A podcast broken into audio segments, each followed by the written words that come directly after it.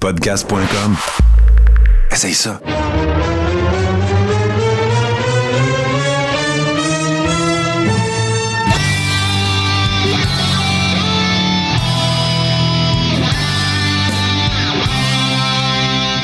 Le Carréron, saison 5, épisode 17. Oui, je suis en compagnie de mon ami euh, Steve Sauvé et vous remarquerez, euh, bien sûr, et malheureusement, l'absence de notre chum euh, JC qui ne pouvait être des nôtres. Hier, on a eu des petits enjeux logistiques et ce soir, ben c'est ça, c'est le mardi. Hein, puis JC, les, les travailleurs essentiels ont également des vies, hein, mon cher Steve. Comment ça va, toi?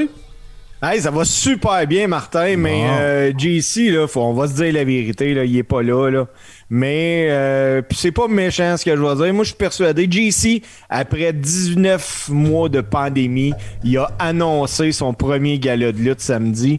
Fait que d'après moi, là, il est même plus capable de parler. Il doit tellement en avoir profité pour crier puis tout que le gars, il est même pas capable de participer au Coréron. Euh, non, c'est ça. Puis euh, écoute, là, on- il m'avait, il m'a contacté aussi pour me dire, hey, euh, tu sais, si jamais samedi t'es disponible puis tout, alors je vais- j'étais, euh, j'étais occupé, j'étais live moi aussi ailleurs, fait que euh, j'en profite pour dire un gros merci à JC bien sûr et euh, que ce n'est que partie remise.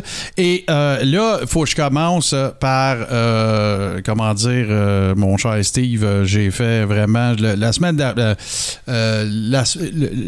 l'épisode 16, la visite de PCO, ça a été un moment absolument magique. Je veux quand même prendre 30 secondes pour encore une fois dire un gros merci à Pierre-Carl. On a échangé aussi euh, après euh, par Messenger. euh, la grande classe, les remerciements qu'on l'ait reçus, tout ça. Puis je, je- pense qu'on peut dire sans trop se tromper qu'on va assurément le recevoir.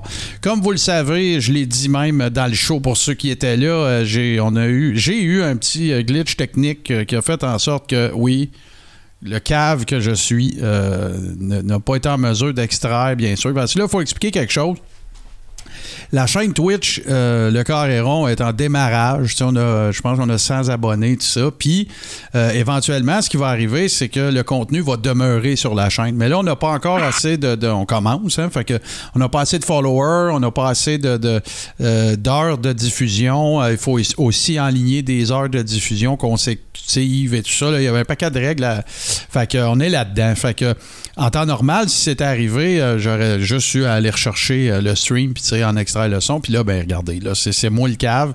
J'en prends l'entière responsabilité. Alors, c'est la raison pour laquelle il n'y avait pas de stratagème ou de, de complot là, pour pas le présenter. Au contraire, on aurait aimé ça, partager ça euh, avec tout le monde. Par contre, si ça peut vous rassurer, tout est en train de s'enregistrer euh, euh, sans problème. Alors, tout est sous contrôle. Fait que un énorme, un énorme merci à, à PCO. Ça a été vraiment deux heures euh, magique, grande générosité. Je me suis pas gêné pour y poser euh, 56 000 questions. Puis en très grand gentleman, il nous a répondu à chaque fois. Il nous a même, euh, écoute, ben, à micro fermé, on a eu du fun aussi. Alors, on va dire ça comme ça. Mais voilà, fait que un énorme merci et bien sûr toutes nos excuses euh, à tout le monde euh, relativement à cet épisode-là. Mais euh, on va se reprendre et on fera amende honorable, soyez- soyez-en assurés. Maintenant, Parlons un peu euh, avant qu'on s'engage. tu as une chronique pour nous autres cette semaine, Steve. Également, on, a, euh, on va parler un peu d'actualité et euh, on va évidemment conclure le tout avec notre top 5 des médias. Et là, il faut, faut, faut que j'explique de quoi. Je vais l'expliquer d'avance parce que là, je sais qu'il y a déjà du monde en train de calculer leurs affaires, puis moi, c'est quoi les miens. Ce qu'on a fait, c'est qu'on va faire ça en deux volets. Le premier volet, là, ça va être notre top 5 dans les médias de 0 à 20. OK? Parce qu'écoute, en trouver juste 5 dans 36 ou je me souviens même plus 37. Euh, fait que c'est 0 à 20 ce soir, le top 5 là-dedans. Puis après ça, ça va être 20 et plus notre top 5 dans ça.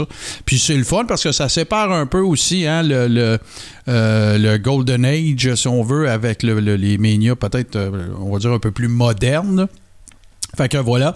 Et euh, sinon, euh, Steve va nous parler d'une figure prédominante de la lutte au Québec dans sa chronique. Mais avant, parlons un peu rumeurs et euh, actualité dans le monde de la lutte.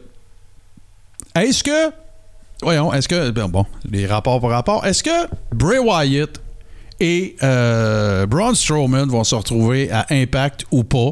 Rappelons les faits. Euh, Braun Strowman, qui s'appelle à Star Titan, whatever, je ne sais plus son, son nom de, worker, euh, a fait un gala à la MLW. Pour ceux qui ne connaissent pas, c'est Major League Wrestling, un ancien d'ailleurs, un ancien scripteur de la WWE qui est propriétaire de ça. Il a fait un gala, il a eu un match contre EC3. J'ai lu des critiques et ça a l'air que ça va être un très bon combat. EC3, un autre gars que la I a brûlé, là, qui, qui, qui, avait du, le vent dans les voiles euh, en masse euh, avec TNA à l'époque. Mais bon, voilà. Et euh, puis Bray Wyatt, ben, la date butoir, en fait, on s'en approche tranquillement, c'est le 29 octobre. À partir du 29 octobre, là, il est libre de tout engagement. Il peut signer avec qui, qui peut, qui veut. Il peut faire des spots shows. Euh, je, je, pose, je te pose la question, Steve. Je pose la question aux gens qui sont également avec nous euh, dans le stream. Euh, comment tu vois ça? Vois-tu ces deux gars-là avec Impact? Ben, sur une base contractuelle, là, on s'entend. Oui, mais pas les deux en même temps. C'est trop cher pour C'est trop de cash, ben voilà. Euh, si j'ai un des deux gars à, à, voir là, ça va être Braun Strowman, qui d'ailleurs, là, est rendu en shape comme ça se peut pas. Ah ouais, hein, il... j'ai vu tes photos, moi, avec, là, puis euh, c'était peur. Ah, c'était peur. Mais euh, je pense pas qu'Impact a les moyens. Parce que, tu sais, un Braun Strowman là, va aller demander euh, un contrat d'un 7 chiffres facilement, puis Bray Wyatt aussi. Euh, Impact a pas les moyens de se payer D'avoir les Donc, deux, moi, ouais. Tu sais, c'est ça. Moi, j'imagine que Braun a Impact, puis euh, Bray va sûrement s'en aller à la, la AEW. Si il est intéressé. Tu sais, euh, moi, je dis souvent, Bray Wyatt, c'est peut-être un, un Barry Windham. Tu sais, un gars qui a fait son cash, qui Ouais, va ouais, aller ouais. profiter de la vie un peu.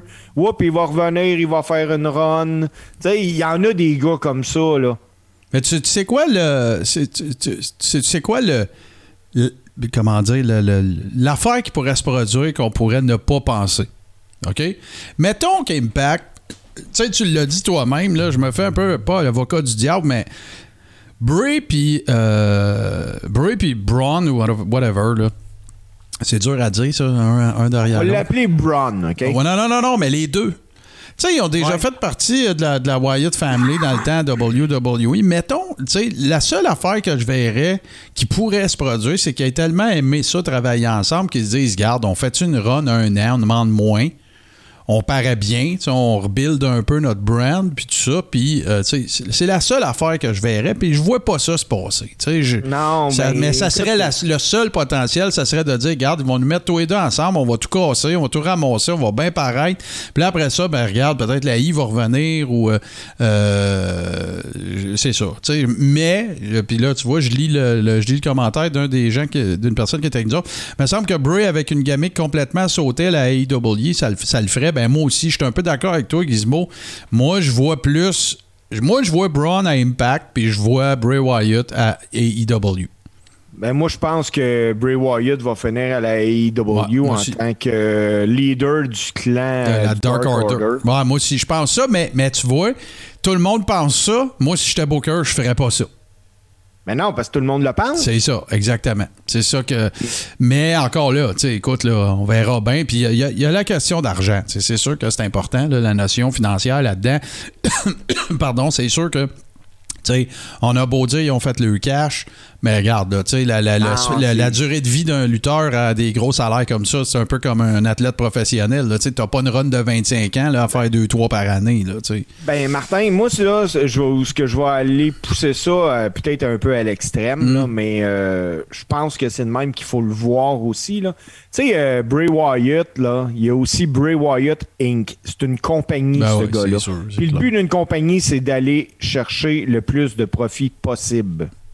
Donc, Ouais. ces gars-là, tu sais, sais-tu, je vais aller chercher un 500 à Impact ou bien euh, je crache sur 1.2, 1.3 qu'ils vont me donner à AEW, il va y aller. Ben, c'est sûr qu'il y a une affaire qui est, qui est certaine. C'est que les deux gars vont se retrouver quelque part. Ça, c'est sûr.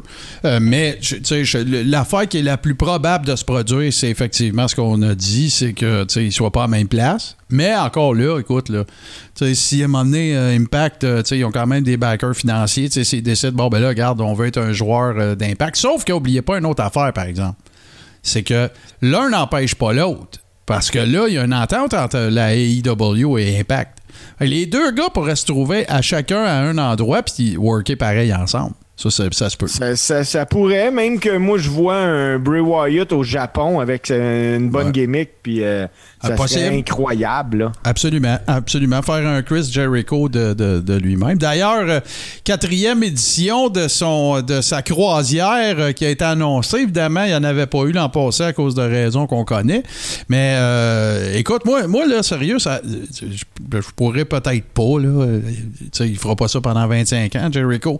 Mais s'il y a une affaire à laquelle j'aurais bien aimé ça assister dans ma vie, c'est bien la croisière de Chris Jericho. Là, ils appellent ça Get Lucky, je pense. Là, ça a toujours eu différents noms. Mais euh, ça, ça en aurait fait partie. Puis si tu te rappelles, euh, il y a même eu, euh, c'est-tu l'an passé que ça avait eu lieu, puis qu'il y avait même tapé une édition d'AEW de sur le bateau. Ça a donné un résultat quand même assez intéressant. Là, euh, toujours intéressant de voir une nouvelle facture visuelle, une nouvelle formule un peu de faire les affaires, parce que s'il y a bien de quoi qui est tout le temps pareil, c'est bien la WWE. Écoute, Steve, euh, je fais du coq à l'âne un peu, mon sang va là. là. Ben, Faut écoute, parler de Crown Jewel. Faut, faut parler de ça. Ouais, mais juste avant, là, je vais te dire que aller une semaine sur la croisière de Chris Jericho, là, Martin, là, va te coûter moins cher qu'un billet par terre à WrestleMania. Ouais, ouais, non, non, c'est sûr, j'imagine. Mais bon, écoute, les, les- dans les deux cas, tu, tu, tu, tu y vas pas non plus pour exactement les mêmes raisons, je pense. Là. Mais euh, non, c'est ça. Puis euh, je. je sais, je faisais un espèce de segway, tu de dire que c'était intéressant quand que a tapé un épisode sur le bateau versus ce qu'on est tout le temps habitué de voir, toujours la même hostie de Poutine. Et là, ben, on va parler de Crown Jewel. C'est le troisième, si je ne m'abuse, événement de ce genre-là en Arabie Saoudite. Troisième, quatrième. Ouais, trois ou quatre, mais en tout cas, peu importe. Et, euh, ben, regarde, moi, je vais te le garocher tout de suite. Dans, je l'ai regardé, à part le dernier combat, j'ai pas eu le temps, c'est vraiment par manque de temps. Mais aussi parce que, écoute, c'est quand même 4 heures de ta vie que tu peux pas récupérer, là. Mais, euh, regarde bien, c'est pas compliqué, là. C'est un hostifi de gros spot show avec du budget. C'est tout. Euh, ouais. euh, C'est un house je show, c'est un house show. C'est un house show, je- justement, euh, Vince, euh, il devait être en. Je peux pas dire le mot érection, donc je le dirai pas. Mais euh, il devait être comme ça parce que ça s'était rempli de pétards. Tu sais, c'est rare que la WWE à cette Ouais. heure a des pétards, mais là, là, Vince, il en a mis. Ah ouais, let's go. Tu vois que c'est payant. Écoute, quand c'est rendu Ah, que. Riddle arrive en chameau, là, ça te donne une Non, non, non. Mais, mais écoute, là, c'est c'est totalement le look and feel. Le, le, le- c'est un house show avec du budget.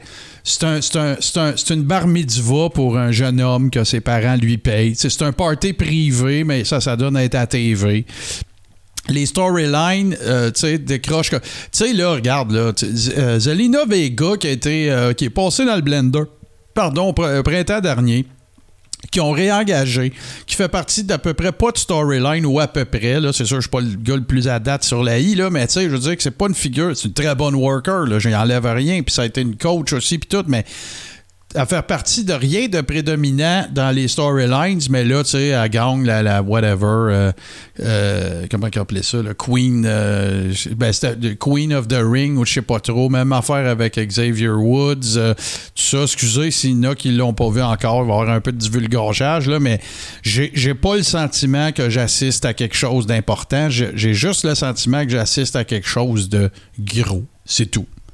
Oui, puis, sais, malheureusement, euh, ce genre de pay-per-view-là, moi, j'aurais aimé ça, voir un changement de ceinture ou quoi que ce soit. Tu j'ai attendu, j'ai attendu qu'ils viennent chercher mes émotions pendant quatre heures, puis c'est pas arrivé. Non, non, c'est ça. Puis, tu sais, c'était impossible que tu vois grand-chose parce qu'on est trop serré avec, euh, euh, Survivor Series. Non, effectivement. fait que là, tu te effectivement. donne pas le temps de faire un build-up qui a de l'allure. Puis là, tu vois, regarde, là, je- ben, tu vas m'en parler parce que je veux pas commenter ça, je l'ai pas vu. Mais là, là, je veux, je veux utiliser Crown Jewel pour, pour expliquer quelque chose que je dis souvent. OK? On va parler de psychologie du ring, OK? Du- de psychologie de storyline, psychologie de booking, psychologie de. OK. Je reviens, là. Je sais, je suis fatigué avec Goldberg, là, mais c'est pas juste parce que c'est Goldberg. OK? Goldberg, il y a un match contre Bobby Lashley. Bobby Lashley, là, c'est le gars qui, a eu une renaissance de ses cendres, qui s'est en allé en exil à, à, à- TNA à l'époque, qui s'est rebâti un peu là, qui a fait du MMA aussi, tu le quittes. Il rapatrie, il donne une run avec la belt. Bravo. Bravo, Bobby Lashley. Bravo, WWE. Une des rares occasions que tu prends un gars qui, après son retour, il est en train de scraper, puis ils ont fait de quoi de bon avec, avec la Hurt Business, puis avec tout ça. OK? Parce que tu te rappelles, quand il était fait, il parlait de ses sœurs. J'aime mes sœurs. Tu sais, bon. Rien de méchant, sauf que, tu sais, ça fait pas très badass, là, tu sais. Fait que le gars, il a une bonne run. Ça n'a pas juste été un placeholder. Il a eu la ceinture peut-être quoi, 7-8 mois, quelque chose dans le genre. Écoute, il y a eu une, coupe de bons programmes aussi. McIntyre, la patente. OK? Là, arrive qui d'autre que Goldberg? Pourquoi? Parce qu'il y a Crown Jewel, puis là, ben, c'est un gros nom. Une le nom est une attraction, mais l'athlète n'en est plus une. OK? Là, il y a un spot, il n'y a pas un spot, mais il y, a, un angle dans lequel il y a un match contre Bobby Lashley, puis après ça, Bobby Lashley se met à varger sur Goldberg. Son gars, il arrive à la course dans le ring, saute dans le dos, essaie de choquer euh, Bobby Lashley, puis là, Bobby Lashley fourre une volée au père et au. Fait que là, hein, on build up la patente. Le point culminant va être à Crown Jewel, puis tout le kit, puis ah ouais, donc, puis hey, Goldberg m'a tué, puis nanana. Là, écoutez bien, là, je vais vous en expliquer un, moi, une affaire de. De, de, de, psychologie du ring 2021. là. OK? Oui, je comprends qu'Efeb est mort, c'est correct. OK? Connaissez-vous bien du monde, vous autres, dans n'importe quelle circonstance, que ce soit un combat euh, de, boxe, d'MMA, un, combat dans la rue, ou est-ce que tu t'en vas te venger d'un gars qui a fait mal à ton fils, qui fait des high five au monde? C'est ça. Fait que là, là, tu vois Goldberg s'en venir, il est supposé d'être enragé, là. il est supposé d'être en, en totale déconnexion de la réalité. M'a tué, je veux pas mettre. Bon, OK. Puis là, il s'en va, puis avant de rentrer dans le ring, il fait des high five. Ben, moi, là, à partir du moment. Là, vous allez dire, Martin, t'es piqué. Non, je suis pas piqué. C'est ça, la psychologie. Fait, fait que, à partir du moment où est-ce que ça, ça s'est produit, Steve, là, le combat, il m'intéresse plus. Ma ballonne a Ben, pété. moi, Oui, je vais vouloir voir ce qu'il fait. Là, m'intéressait je vais- pas. c'est ça, on va, je vais être curieux, mais je suis plus investi. Ben moi, tu vois, Ben, avant même ça, le combat m'intéressait pas. Non, là, je comprends, euh, mais, mais tu sais, mais- comment pas donner de chance à quelque chose de lever, tu sais? Ben non, c'est- c'est c'est clair, là. Puis, euh, écoute, est-ce que tu as écouté ce combat-là au complet, Martin? Le combat Lashley contre euh, Goldberg, oui. Ouais. Oui. Tu- As-tu vu le pin là-dedans, quelque chose? Pour être bien franc avec toi, c'est totalement vrai que je l'ai écouté en entier, mais comme je te dis, j'étais tellement pas impliqué motivement. C'était vraiment de la curiosité, genre je gossais avec mon sel, puis je checkais ça en Ben, même temps. On est, on est deux parce que de mémoire, puis j'ai pas été voir les Dark Sheets, là. Il n'y a pas de finish. Ça Ah, a fini ouais. qu'il a, fait le spear en bas du stage. Ouais, c'est ça. fini. Ouais, Ben là, attends un petit peu. Oui, il a gagné. Il n'y a pas eu de pin, mais c'est parce que c'était un. euh, Je pense que c'était un ODQ. Ouais, mais un ODQ, ça prend un pin, ça prend un finish? Ben, je suis pas sûr s'il l'a Pas piné. last man standing, Non, mais je pense qu'il l'a piné euh, quand il était couché après qu'il ait fait le spear. Tu vois, Je suis pas mal, j'ai mais je suis pas mal certain, mais tu sais, il faut que je réfléchisse. Ben, Ghislain va nous dire ça, là, lui, là, là, il... Ben, Ghislain pose en attendant que quelqu'un nous le dise, mais je suis pas mal, je, suis- je suis positif. là. Je te dirais 80% sûr de mon affaire. Mais tu sais, tu vois, regarde là, euh, euh, Ghislain, justement, pour une question. Si ça avait été un match aux États-Unis, est-ce que Goldberg aurait fait des high five? Ben, Ghislain, écoute bien ma réponse. Ça aurait jamais été un match aux États-Unis. C'est parce que c'était à Crown Jewel.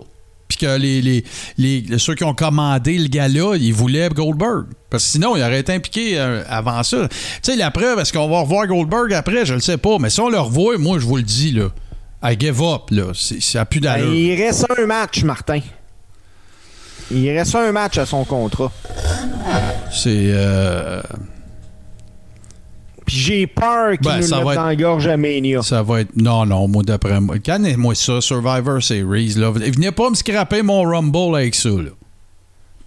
Bon, le Royal Rumble, c'est mon pay-per-view préféré après Mania, là, mais tu sais, celui que j'ai le plus hâte de voir, c'est toujours le Rumble. C'est toujours ça qui est le plus le fun à regarder dans nos watch-along avec les, les, les Ribbers aussi. venez pas scraper mon, mon Royal Rumble avec Goldberg, s'il vous plaît. Non, je dis non. Voilà. Euh, tu sais, c'est lui qui prend le Rumble. Non, ben non, t'es-tu malade? jamais. fait que sinon, ben, pour le reste, là, tu sais, je veux dire, encore une fois, garde, là, je l'ai écouté, là. J'ai rien à t'en dire. Ça a juste l'air d'un gros house show, là, titre. Ben, c'était un show. Par contre, euh, Biggie et McIntyre ont fait un bon match. Ouais, c'était bon. Ça, c'était euh, correct, ça. Ouais, ouais. C'est vrai, là, tu vois, tu me le rappelles. Je c'est pas vrai que c'est le dernier que j'ai regardé. J'ai regardé euh, Biggie contre McIntyre. C'est le seul combat qui m'a donné l'impression que j'ai regardé un pay-per-view. C'est le seul. Oui. j'ai encore eu un petit pincement quand j'ai vu les filles lutter. Tu sais, c'est bien beau, là, t'es emmènes, tu dis, ah, c'est une belle victoire. Ben oui, c'est tellement une belle victoire des emmenés qu'à part le voile, ils ont, ils ont des manches longues, toute le kit. Excuse-moi, là, mais t'es en train de dire à ces gens-là, pour votre argent, je suis prête à vous écouter de A à Z. Ouais, c'est, écoute, c'est, tu sais, moi, c'est le genre d'affaire que, tu sais, je me suis, le, premier combat, je pense qu'il y a eu à Crown Jewel avec des femmes, il me semble que ça avait été Natalia contre euh, celle qui est en congé, là, qui vient d'avoir un enfant, comment elle s'appelle, elle est jolie, blonde. Euh, euh, sont, ben, sont, toutes les non, non, non, non, mais euh, Evans, là, c'est comment c'est quoi ça? Euh, Lacey Evans. Lacey Evans, voilà. Euh, je pense que ça avait été ça, le premier, le premier combat. Puis oui, tu sais, puis là, ben oui, vous l'avez vu, ceux qui ont écouté Crown Jewel, il faut pas qu'on voit leur peau. Fait que, tu sais, ils ont des manches longues, ils ont un t-shirt par-dessus, leur, leur ring attire et tout ça. Moi, c'est le genre d'affaire qu'ils l'ont fait une fois, ça a été un moment important. Là, bon, on dirait que, tu sais, là, à chaque fois, ils le refont, puis comme s'ils essayaient de nous vendre que c'est un moment encore important. Ben, je comprends que là, je comprends la, nécessité d'être, euh, comment dire, euh, de se montrer euh, résilient, tu sais, puis de continuer d'aller le faire, puis de continuer de montrer des femmes. Par contre, il y a une affaire que j'ai remarqué. Ça, c'est pas pire. C'est qu'il y avait une femme arbitre à ce Crown Jewel-là. J'ai pas souvenance s'ils en ont parlé, par exemple, mais je l'ai remarqué. Oui, moi aussi j'ai remarqué, puis j'ai remarqué qu'elle avait également des manches longues. Oh ouais, c'est ça. Puis là, ben, il y a eu une autre, euh, initiative, euh, puis Dieu sait que je suis pas un spécialiste là, sur la géopolitique moyenne-orientale, mais tu sais, c'est sûr que là, il y a des endroits qui sont un petit peu plus, euh, comment je dirais ça, là, traditionnel, tu sais, en termes, tu sais, qu'on parle de la, religion musulmane ou peu importe, l'Arabie saoudite, tu peux aller faire un tour là, c'est un peu comme Dubaï aussi, tu peux y aller, tu sais, c'est pas, c'est pas intégriste, c'est pas la même affaire qu'à certains autres endroits, c'est ça j'essaie de dire, là, je veux pas me mettre le pied dans la bouche, puis tu sais, il y, a même eu euh, l'initiative là, pour contrer le cancer du sein, puis il y avait des survivantes euh, de cancer du sein qui étaient originaires de, la... C'est sympathique, mais tu sais, c'est parce qu'à un moment donné, mais que ça fasse 12 fois que ça se produit, ben faut plus en faire un plat. C'est juste normal, c'est correct, c'est plus... Mais là, tu sais, à toutes les fois, tu as l'impression que les filles vont se mettre à... Tu sais, on dirait qu'il y a un genre de show là, autour de ça, puis moi, ça me gosse, ça m'énerve. Tu sais, ça a été fait une première fois, là, vous y retournez, vous le faites encore, fine, parfait, on passe à un autre appel, je dis, on, on s'en va avec ça, puis tu sais, écoute, là, il reste quand même que dans cette culture-là, ben, tu sais, de de nommer une reine, tu sais, je veux dire, il n'y a pas bien ben de, tu sais, c'est pas, je veux dire, c'est peut-être un autre step, c'est peut-être une bonne affaire, mais tu sais, moi, je, faut pas que le show devienne à propos de ça. Tu me suis, là, tu sais, c'est... Oh, oui, je te suis. Fait que, mais il y a toujours... Parce que, regarde, même quand on en parle, Steve, il y a comme un petit... Pas un malaise. On sent mal. Oui, c'est ça. C'est exactement ça. Fait que ça fait que c'est un peu, euh, c'est ça, c'est malaise ou. Moi, j'ai l'impression. Ça a l'air forcé, Steve. Ça a l'air forcé. c'est ça. Moi, j'ai l'impression, puis pour être vraiment franc euh, avec toi et avec tous nos Rebels, là, moi, quand je parle des matchs féminins ou des athlètes féminins lors de Crown Jewel, j'ai l'impression que je marche tout le temps sur des œufs. Moi aussi. Ben, regarde, c'est comme. Tu sais, quand la dernière fois je me suis senti de même, je me souviens plus c'était à quel Mania, mais c'est quand ils ont voulu faire la Fabulous Moolah Battle Royal. Ouais. Sais, puis là, je me souviens plus c'était qui, si c'est Snickers ou en tout cas un gros commanditaire qui a dit il y a des allégations à l'effet que elle faisait du proxénétisme, Fabulous Moolah. Vous avez vu Dark Side of the Ring aussi, puis tout ça.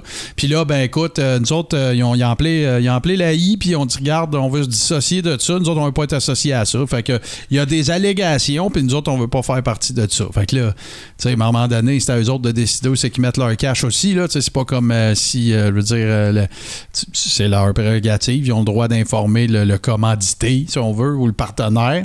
Puis là, ben, ils ont, ils ont révisé le tir. Puis là, ben, regarde, ça a été.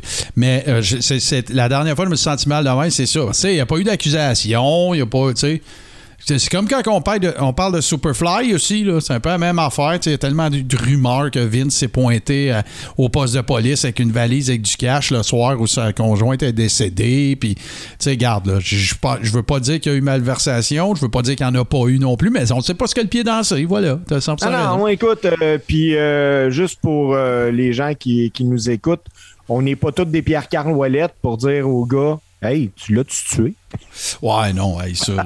ben, justement, tu sais, pour ceux qui étaient euh, pour ceux qui étaient parmi nous euh, la semaine dernière, ben oui, euh, tu on a posé carrément question parce que Pierre-Carl Ouellette nous a raconté qu'il avait, il avait travaillé avec Invader numéro 2, euh, José Gonzalez, le, ben, pas présumé, le, le- gars qui a tué Bruiser Brody, puis il nous a raconté qu'il a demandé carrément. Tu l'as-tu tué? Alors, c'est assez, euh, c'est assez capoté. Mais bon, je veux pas tourner le fer dans plaie, euh, Steve. Il y a des gens qui étaient Hey, pas là. Martin, euh, je pense que on a parlé pas mal de Crown Jewel, Ouais. mais il y, a- il y a de quoi là, que moi je veux t'apporter. Je sais pas si tu as Shoot. vu. Charlotte Flair, ça brasse un moyen. Ouais, j'ai vu, euh, j'ai lu les dirt sheets. Il y a des gens, des, des, des gens de son entourage qui diraient qu'il est temps qu'elle s'en aille. Puis quand on sait que son conjoint est à la, AI la AEW, puis que Ric Flair est plus avec la I en plus, ça n'a plus vraiment autant de raisons de rester, là. Ouais, mais moi je suis Vince McMahon demain matin, jamais je vais lui donner sa release. Ben non, c'est sûr. Mais non, mais la seule raison pourquoi il donnera pas, c'est parce qu'il veut pas qu'elle travaille ailleurs. C'est pas parce qu'il il se dit que la compagnie dépend d'elle. là, Parce a, s'il y a bien une affaire que Vince nous a démontré, c'est qu'il y a personne de plus gros que la I. Là. Non, puis écoute, pour les gens qui qui savent peut-être pas, quand tu signes un contrat à la un contrat professionnel, si tu dis demain matin, OK, je lutte plus, j'attends que le contrat s'en va, le contrat il gèle, le contrat arrête. Tu as, été 12 mois de performance s'ils ont besoin de toi dans une année. Donc, euh, Charlotte pourrait dire OK, j'arrête, euh, je suis encore bonne deux ans de contrat, je ne lutterai pas pendant deux ans. Ça marche pas de même parce que même qu'elle veut le recommencer, le contrat recommence. Non, non, c'est ça. C'est ça. Il y a, si, si tu, il y a, il y a- il y a un genre de clause de freeze que tu sais, t'es- si t'es pas active, tu peux pas laisser. le- L'employeur peut, mais pas elle. Oui, exactement. Puis c'est pour ça qu'on voit ça aussi quand euh, je vais donner un exemple. Sami Zayn, qui a été blessé neuf mois, son contrat a été prolongé de neuf mois après. Ouais, ouais, c'est Parce ça. que justement, il pouvait pas. Ben, il a, il a c'est un pas été prolongé. Il a duré neuf mois courant parce qu'il n'avait pas travaillé pendant neuf mois. Parce que, rap- rappelle-toi quand. euh, puis d'ailleurs, je vais en reparler un petit peu plus tard, mais rappelle-toi quand la I a acheté, ben, ou en tout cas, a ramassé à terre euh, la WCW. Euh, Souvenez-vous, il y en a plusieurs. Sting en est un, euh, Kevin Nash. euh, il y a un paquet de. Ce qu'il faut comprendre, c'est que la, la, la WCW appartenait à Ted Turner. Ted Turner a fusionné avec Time Warner. Et le, le- le contractant, si tu veux, l'entité qui payait les workers, c'était Time Warner. Fait que quand la compagnie a été vendue, s'il y avait un gars qui restait deux ans à son contrat, c'était pas à la WWE de payer ce contrat-là. C'est Time Warner. Fait qu'il y a un paquet de gars comme Sting, comme un paquet de monde, tel- Lex Luger, même affaire, qui sont restés chez eux à faire la même paye. À partir du moment que la WWE les ramassait, là, il fallait qu'ils négocient avec eux autres ou qu'ils payent le, le- contrat qu'ils avaient déjà. Parce que personne, personne, il y en a une couple qui l'ont fait. Buff Bagwell, il l'a fait. Buff Bagwell, assis chez eux, il gagnait tant, mais lui, il s'est dit Je vais essayer de m'en aller avec la WWE. Je suis prêt à avoir un manque à gagner pour me regagner un contrat puis faire plus d'argent à long terme. On a vu ce que ça a donné. Il été là une semaine. Puis euh, ça a l'air que sa mère a déjà appelé Jim Ross pour lui dire Il sera pas là, il file pas bien. Mais ça, c'est une autre histoire, on en reparlera. Mais euh, voilà. Fait que, fait que euh, dans cette foulée-là, ben, c'est exactement ça. Puis fait que l'employeur pourrait dire à quelqu'un Reste chez vous, j'ai un contrat, je vais te payer. Mais un worker qui dirait je, je veux, euh, je, ne veux plus honorer mon contrat, ils sont, ils sont, dans- ils ont des, des dispositions qui leur permettent de ne pas avoir à les payer et de ne pas les réaliser non plus. Dans, dans beaucoup Exact. de cas. Euh, Il y a peut-être des cas spéciaux, un The Rock ou un John Cena, c'est pas la même affaire, pas, pas la même dynamique. Sauf que c'est pas des contrats de trois ans non plus. Ah ben non. Comme Ben, Brock, là, tu sais, je veux dire, Brock, c'est des combats. tu sais. Brock, il paye pour des, des apparitions. C'est complètement différent. Puis j'imagine que, tu sais, si Brock décidait à m'emmener, ah ben, je me pointe pas, ben, ils paieront pas, c'est tout, là. Tu sais, c'est pas, pas sorcier, là. Voilà. Euh, écoute, Steve, euh, dernier petit point dans les, euh, dans les actualités. Euh, on va continuer de suivre ça, puis j'en parle, c'est pas parce que je veux brasser de la marde ou que c'est pas parce que je veux euh, potiner ou peu importe. Mais le, truc de Jacques Rougeau continue de faire jaser, évidemment. On a vu les on en a parlé, on a vu aussi les articles de Pat Laprade au sujet de, de Lutte Académie et tout ça. Et là, ben, il, y en est, sorti autre chose, c'est-à-dire que euh, il y avait déjà eu des mentions à l'effet qu'il y aurait des, personnalités du monde de la lutte aux États-Unis qui donneraient un coup de main dans l'aventure pour obtenir des papiers. Donc, U.T. Marshall, entre autres, à la AEW. Et il y a quelqu'un, un worker québécois, qui a communiqué avec lui pour dire C'est vrai ça? Et ça a été totalement démenti. Alors, Ben, ça, moi, va, le- ça regarde pas bien, là, cette histoire-là. Moi, Martin, là, j'ai euh, j'ai lutté samedi qui vient de passer euh, pour un gala de lutte pour ramasser des fonds pour la Société canadienne du cancer. Tout à ton Et, honneur. euh, on parlait, on a parlé beaucoup, beaucoup, beaucoup, parce qu'il y avait deux gars sur place qui eux autres allaient faire euh, lutte académie. OK. Puis euh, on se parlait entre nous autres. là. Puis on a tout écouté le podcast ensemble de Jer Alain, le WhatsApp podcast que Ouais. Jacques Rougeau a passé. Ouais. Puis on a tout ensemble noté les, les mensonges qui se sont dit là. euh, que, ben, premièrement, Jacques disait qu'il avait été déçu parce que la WWE, il avait promis de remporter ceinture à WrestleMania 10. Moi, j'invite tout le monde à écouter WrestleMania 10. Les Québécois rentrent son champion, puis ils repartent son champion. Donc, tu pouvais pas remporter une ceinture que tu avais déjà. Puis c'était toutes des choses comme ça. Euh, puis malheureusement, euh, Mike Bailey, ben pas malheureusement, mais Mike Bailey était sur le show, puis Mike attend justement d'avoir un, permis de travail aux États-Unis. Pour pouvoir y aller. Il nous a- pour pouvoir y aller parce qu'il s'est fait prendre une fois à douane. Là, euh, Mike, ça a été euh, publié, il a donné des entrevues là-dessus. Il est passé à la douane, puis le douanier, c'était un fan de lutte qui l'a reconnu. Fait que c'est pas vrai que tu t'en viens ici de faire de la lutte, t'as pas de permis. Pendant cinq ans, il a pas pu passer. Mais euh, puis Mike nous expliquait toutes les étapes à suivre pour avoir un permis de travail. Et tu sais, en tant que Canadien, il faut que tu prouves que tu as, un, que tu as un talent exceptionnel, que deux, tu ne voleras pas la job d'un lutteur américain. Puis trois, ben ça te prend qu'un employeur. Donc, Ouais, faut, euh, faut que tu te pointes là avec une gig déjà. Faut que tu aies déjà un contrat, là, ou en tout cas un engagement. C'est ça, tu sais, euh, moi, là, Steve Sauvé, demain matin, supposons que je fais Lutte Academy, puis euh, je gagne, là. Euh, si j'ai pas d'engagement, je n'aurai pas de carte, là. Ah ouais. Donne rien, là. Ben, ben, sans, sans nécessairement non plus tomber dans, dans- dans les, toutes les technicalités, ce que- ce qu'on va surtout suivre, c'est à plus haute altitude un petit peu de, de voir, quelle est la réaction dans le monde de la lutte québécoise. Parce que là, il y a eu cette affaire-là, mais il y avait aussi euh, l'attitude que, que- qu'on reproche à, à Jacques d'avoir, euh, parlé de la petite lutte du Québec, puis je m'en viens pas ici pour vous voler votre pain, puis tu sais, un peu, euh, c'est un c'est un peu ordinaire, là, certains commentaires, on va se le dire. Puis si, tu sais, les workers euh, indie, appelons-les comme ça, québécois, ou en tout cas de la scène québécoise, ben, tu sais, c'est- pas étonnant qu'il ait pris ça de travers un peu, là. On va se le dire, là. Oui, et puis écoute, euh, les gros noms là, de la scène québécoise, puis si je nommerai pas les gars, ça sera eux autres à, à se nommer puis à sortir éventuellement. N'y vont pas. On dit non, on ne va pas là. Quand c'était le temps qu'on ait besoin là, de Jacques pour espérer d'avoir un contrat de télé au Québec, il nous a regardé de haut puis il faisait ses shows familiales. Mais là, là, je te pose. à- OK. Là, là, je veux pas te mettre la sellette, mais moi, je peux pas. Je peux pas répondre à ça parce que toi, tu es un worker, puis moi, j'en suis pas un. OK? Mais moi, je vais te dire l'impression que ça me donne à distance. OK? Il y a un gars qui est dans la région de, de, qui de l'Outaouais, qui, a- runné des shows aussi à Hawkesbury, qui s'appelle euh, De- Devon, euh, Devon Nicholson ou euh, Hannibal TV. Allez voir ça. C'est, le- meilleur gars au Canada pour faire des shows d'interview. Puis, tu sais, je peux le comparer avec des RF vidéo avec des gars comme ça. C'est un peu notre Conrad Thompson à nous autres au Canada. Et là, ben, il est en train de se bâtir une maudite belle petite niche euh, sur YouTube et tout ça.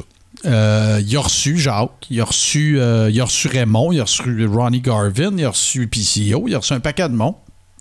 Là, il est en train de bâtir de quoi de popper pas en tout avec sa chaîne YouTube. De un. De deux, arrive Dark Side of the Ring, qui est également une production canadienne, rappelons-le, qui a beaucoup de succès aux États-Unis, mais qui est euh, Vice TV, c'est canadien. Euh, ça a plein de ramifications américaines, là, on s'entend, il n'y a pas de problème. Là, mais, tu sais, fait que là, il y a comme un petit momentum, tu sais, il commence à se bâtir une business de shoot, puis de lutte, puis de, de- au Canada anglais. Puis écoute, Jacques, il faut, faut, faut lui donner euh, ce qui lui revient, là, tu sais, je veux dire, il y a- a eu une bonne run à, à WWE, il y a eu une bonne run les années 80 avec son frère. euh, euh, je veux dire, l'histoire de Jacques Rougeau, il n'a rien volé, là, tu sais, le Mountie, c'était vraiment non, non. cool, tout ça. Puis là, ben, puis, puis la culture des podcasts de lutte euh, au- aussi, tu sais, de shoot, de lutte, de, lutteurs, de workers qui shootent, qui sont, tu sais, ça a commencé, je veux dire, Stone Cold est arrivé, Jim Ross, tout le monde était, Chris Jericho, qui écoute, c'est un empire, là, son affaire de podcast. Puis là, ben, whoop, tu vois, tu, tu vois ça, tu arriver, ben là, Jacques est rendu avec un podcast. Puis là, Jacques est rendu, tu sais, il a été invité à Dark Side of the Ring. Puis là, Jacques, tu sais, ça me donne l'impression que là, il essaie de. puis il a le droit, là. Moi, je comment, j'ai rien contre ça, mais ça donne l'impression qu'il essaye un peu de, tu sais, bâtir sa niche là-dedans, lui, ici. Puis parce qu'il a travaillé aux States, ce qu'on peut pas nier, tu sais, qu'il a été dans le Big Show lui-même. Ben là, tu sais, c'est comme si tout ce qui, qui est pas fait par lui n'a pas la même envergure. C'est ça que ça me donne comme impression. Puis moi, ça me donne l'impression qu'il a échappé un petit peu. Échappé un petit peu, tu sais, parce que je- moi, je, moi, j'ai pas de raison. Je le sais qu'il y a plein d'affaires qui se passent backstage, puis j'ai pas, je suis pas dans le secret des dieux, mais tu sais, j'ai pas de raison de penser que ce gars-là, il est fondamentalement malveillant, sauf que c'est très maladroit comment il est en train de faire ça, mon opinion. Ben écoute, nous autres, euh, samedi, de ce qu'on parlait beaucoup là, en- entre nous autres, les workers, c'est premièrement, là, si tu veux faire ça, ça te prend une plateforme télé. C'est clair. Non, si t'as pas de contrat de TV, cancelle le projet, là. Puis, tu sais, quand tu dis là, que la WWE sur TVA Sport attire pas Non. 100 000 personnes par semaine. Non, non, c'est le- la, la lutte Les- au Québec, la lutte, euh, tu sais, là, mainstream, m'appeler ça comme ça. là. Mon opinion, c'est que, c'est que ça demeure de la niche. C'est pas du ça. mainstream. C'est un produit mainstream, mais c'est relativement niché, là. C'est rien contre Kevin puis contre Pat Laprade, là, qui font une bonne job. C'est pas ça le point, là. Mais c'est une heure. C'est pas pareil, là. C'est ça. Puis là, c'est là que je m'en allais. Si tu prends à RDS, écoute, ils ont retiré la lutte parce que les codes d'écoute n'étaient pas bonnes, là. Donc, si on t'a pas de contrat de télé, parce que c'est pas TVA, c'est pas Novo qui va, qui va te donner un contrat, là. C'est une chaîne sportive qui est, si t'espères. Ben, c'est encore Il va te rester quoi? Il va te rester quoi? Hannibal TV. Devon, supposons qu'on on publie ça sur Hannibal TV. Y a-tu un sponsor qui va te donner 20 000 minimalement pour le 20 000 piastres de prix qu'il a remporté? C'est En 4 partant. bourses de 5 000. Puis tu sais, Ben, regarde là. Steve, moi te le dire, là, la, la, tu sais, les coûts de production de faire ça, là, sais, c'est. Il y a 20 000 en prix. Produire un épisode va coûter plus cher que ça. C'est ça. Donc, euh, écoute, je pense que le- le- l'idée est belle, est bonne, elle est fun. Absolument. C'est une bonne idée. Mais, mais avant de commencer ça, va donc chercher vraiment ton contrat de TV. Ben, tu- là, il y a des affaires, par contre, je veux pas défendre la démarche, euh, tu- tu- tu- ben, peut-être un peu, mais tu sais, moi, je sais pas, là. Mais là, tu sais, on parle pas d'un podcast qui coûte à peu près rien à produire, là. Tu parles de quelque chose à la TV, ça va prendre du multicam, ça va prendre, tu sais, je veux dire, tu parles d'une vraie prod, là. Ben, tu sais, Ouais. au-delà, avant même de parler de comment ça coûte, puis as-tu un contrat de TV, tu sais, ça va te prendre un partenaire publicitaire, tu sais, ça va te prendre quelqu'un qui est, qui est prêt à sortir 100 000, mettons, puis mettre ça sur ce projet-là pour, tu sais, le, le faire, faire partie de la production. Si t'as pas ça, Puis, hey, là, sortez-moi tout ce que vous voulez. Là, on va le faire sur le web pareil. Même aux États-Unis, il y a un paquet de promotions ont essayé. Regardez, même NWA Power, tu sais, je veux dire, OK, Billy Corgan, il a bien de l'argent, là, c'est correct, là. Mais, tu sais, regardez même NWA Power, tu sais, tu regardes les codes d'écoute américaines, c'est bon, là. Tu sais, il n'y aura jamais de comparable à faire au Québec, ne serait-ce que sur la base du nombre de personnes. Puis ça- ils n'ont jamais été capables de rendre ça. euh, tu sais, c'est encore, encore mitigé comme. euh, tu sais, puis là, ben, ils n'ont pas été chanceux. Il y a la pandémie, ils peuvent pas faire de house shows pour financer. Tu sais, je veux dire, la TV peut pas servir à builder up les house shows ou en tout cas les, les pay-per-view. Il y en a pas. Il y en a eu très peu, mais. En tout cas, tu sais, ça me donne l'impression d'une espèce de grosse canne de verre, là, tu sais, que, je veux dire, ça a été, tu sais, c'est- sur le fond, c'est une très bonne idée. Ça serait, ça serait excessivement intéressant à regarder, particulièrement pour les fans. Puis pour un gars comme toi aussi, Steve, c'est tout du monde avec qui tu aurais travaillé, tu sais, il y aurait eu... un- Oui, j'ai- puis j'aimerais ça, voir les boys là. Mais présentement, je pense que le contexte ne le permet peut-être pas. Ouais, Puis- mais ça a peut-être été fait à l'envers un peu. Trouve-toi une chaîne, trouve-toi des partenaires, puis après ça, part l'affaire. Mais là, on dirait qu'il a voulu, tu sais, fort de ce que je t'expliquais un peu plus tôt, l'espèce de buzz et tout ça, ben, on dirait qu'il a voulu... euh, tu sais, if you build it, they will come. Mais pas en contexte qu'on est présentement. Tu sais, le- le- les gens qui vont s'associer à ça, il faut qu'ils voient un rendement, là, tu sais, euh, euh, au niveau financier, là, c'est clair. Là. Ben oui, c'est bien c'est Hey, bien le fun, là, mais tu sais, il faut que ça paye les billes. Moi, euh, écoute, que tu t'appelles Jacques Rougeau, Bret Hart, Hulk Hogan, si tu viens me voir, puis je suis un homme d'affaires, supposons que je te- je suis Pierre Camp Pelado, là, whatever, j'ai de l'argent qui me sort par les oreilles, tu me dis, hey, t'embarques-tu là-dedans? Puis là, je vais te demander, la première question, où c'est que ça va passer? Ben. Sur Internet. Ben, Ben non, c'est ça. Puis tu sais, regarde, là, même, on peut parler de la, f- de la, de la promotion qu'il y a à Québec, là, qui se déroule euh, au cirque. La NSPW. Robert- La NSPW avec Robert Lepage et tout ça. Tu sais, je veux dire, ils n'ont pas fait d'esclandre avec ça. Ils font le show, ils font leurs affaires, le monde aime ça. Mais non, là, faut qu'on arrive, esti, puis le gros scénario hollywoodien, pas de partner, rien, puis venez-vous-en, puis en tout cas. Écoute, c'est, c'est, c'est- je- si ça voit le jour, je vais regarder, c'est sûr. On va regarder. Ben oui, Les moi qui sont avec nous autres, c'est des fans de lutte. Sauf que là, ben regarde, ça semble pas avoir la, la traction que, que, que- que le principal intéressé et organisateur semble euh, dire que ça a. Bonne chance. Moi, je- j'écoute rien personnellement rien contre la personne, mais tu sais, écoute, il semble y avoir en tout cas un simili consensus à l'effet que c'est pas net net là, tu sais, c'est pas, euh, pas, pas- puis je veux pas dire euh, je, c'est une- je me suis mal exprimé, je veux dire ça a pas l'air solide comme projet, on va le dire Ben, moi, ce que je vais dire, c'est, écoute, si ça peut marcher, tant mieux. Ça va ça. donner une vitrine à la lutte au Québec. Ça va donner de la chance à des gars d'ici de peut-être se faire voir. Voilà. Tant mieux si même si c'est un contrat aux États, man, je vais être le premier content. Je vais sûrement payer un billet pour aller te voir lutter, mais que tu sois pas trop loin dans le bout de Boston. Mais la réalité veut que présentement, t'es mieux de m'apporter bien des choses si tu veux que je croie en ton projet. Hey euh, Steve, ben tu- parlant d'apporter des choses, ben toi tu nous as apporté quelque chose. C'est une chronique sur une figure bien connue du monde, ben peut-être méconnue plutôt de- du monde de la lutte euh, au Québec. Euh, Je ne, on, on vous garde en haleine. On fait une très courte pause puis on vous revient avec la chronique à Steve. Les casseurs, ils les dénoncent. Les charlatans, ils les pourfendent. Les mythes, ils les brisent. Les tabous, ils les enculent.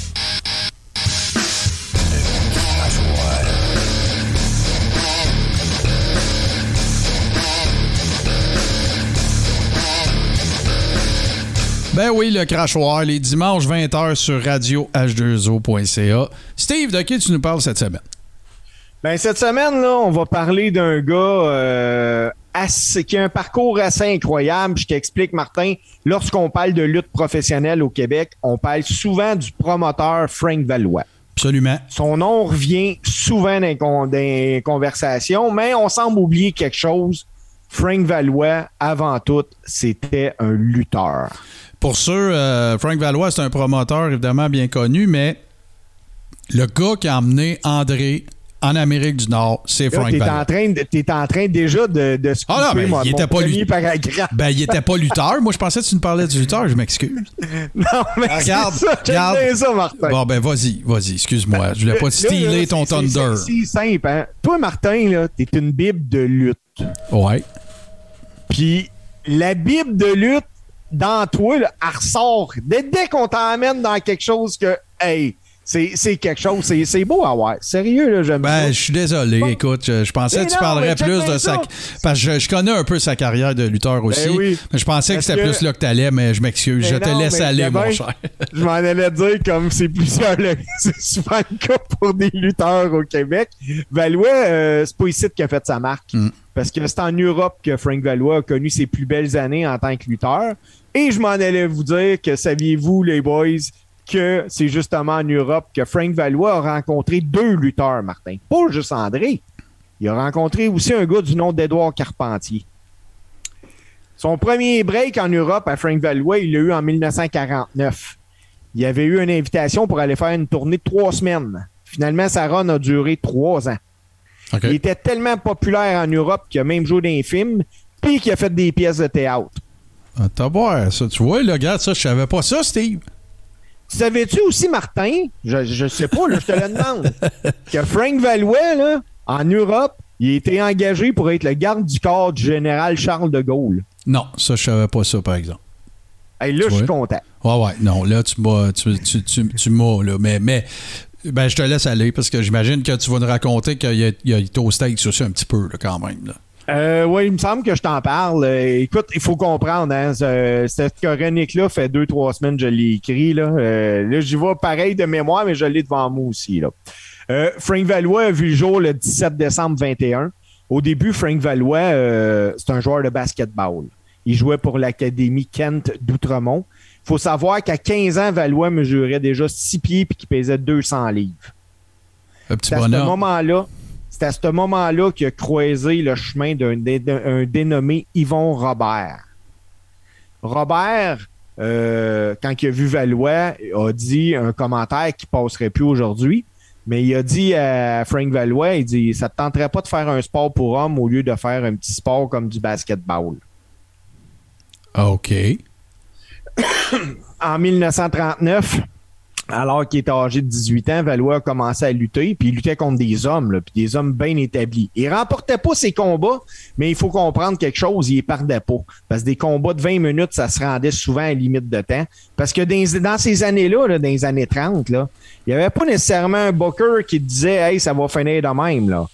C'était souvent du shoot puis du stiff wrestling. Là. Ouais, ouais, il y en avait, y en avait effectivement euh, beaucoup. Euh, écoute, euh, si, si, si, cette époque-là, c'est quelque chose qui vous intéresse, je vous invite à aller écouter. il y a une série d'épisodes dans la saison 4 du Coréron où je parle justement du Goldust, Goldust Trio et des, des, comment dire, des espèces de parrains de la lutte moderne, mais tu sais, au tournant du siècle, là, on en parle assez abondamment. on parle de Strangler Lewis, on parle de, de, ces, ces, ces, ces, ces, euh, puis euh, tous ces gars-là. Fait que, tu sais, Frank Valois, c'est un peu notre espèce d'équivalent d'eux autres, là, mais tu sais, version euh, canadienne-française, on va dire ça comme ça.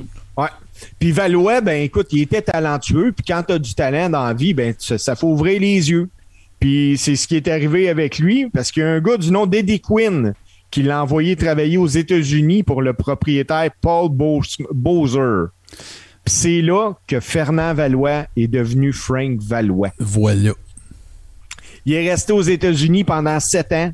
Il a fait les territoires de Boston, du Texas, de la Caroline du Nord, puis de la Floride, avant de finalement revenir au Canada, mais en Ontario.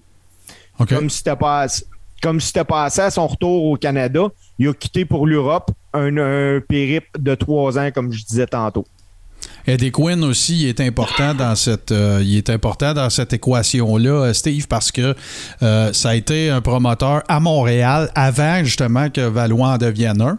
Puis lui était lui-même est originaire du Massachusetts donc il était très impliqué à Boston aussi. Fait que toute la filière pour ceux qui, qui seraient peut-être pas au courant comme Pat Patterson quand il est parti aux États-Unis son premier stop ça a été à Boston.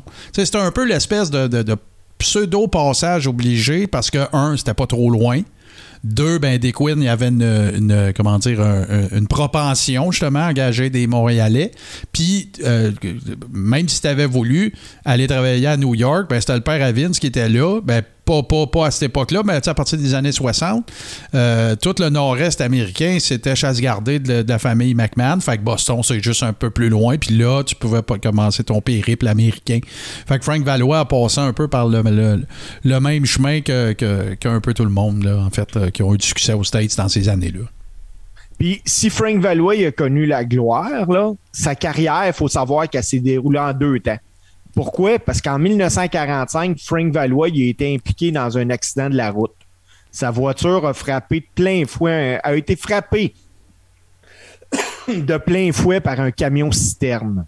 OK. À l'hôpital, Valois il aurait dit au médecin de faire tout ce qu'il pouvait faire, mais qu'il fallait absolument qu'il soit capable de marcher pour faire de la lutte. Parce que c'était la seule chose qu'il savait faire.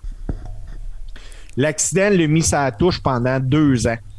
Après ça, quand il est revenu, c'était plus le même lutteur parce qu'on s'entend que deux ans d'inactivité, euh, ça magane un gars.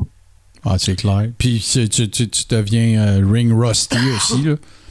Ben oui. Puis après une carrière de 41 ans, Frank Valois a définitivement accroché ses bottes de lutte au début des années 80. Puis c'est là qu'il s'est associé à un certain Gino Brito, puis qui est devenu promoteur, puis qui ont fondé les promotions Varoussac. Voilà. Puis Varoussac, André était là-dedans.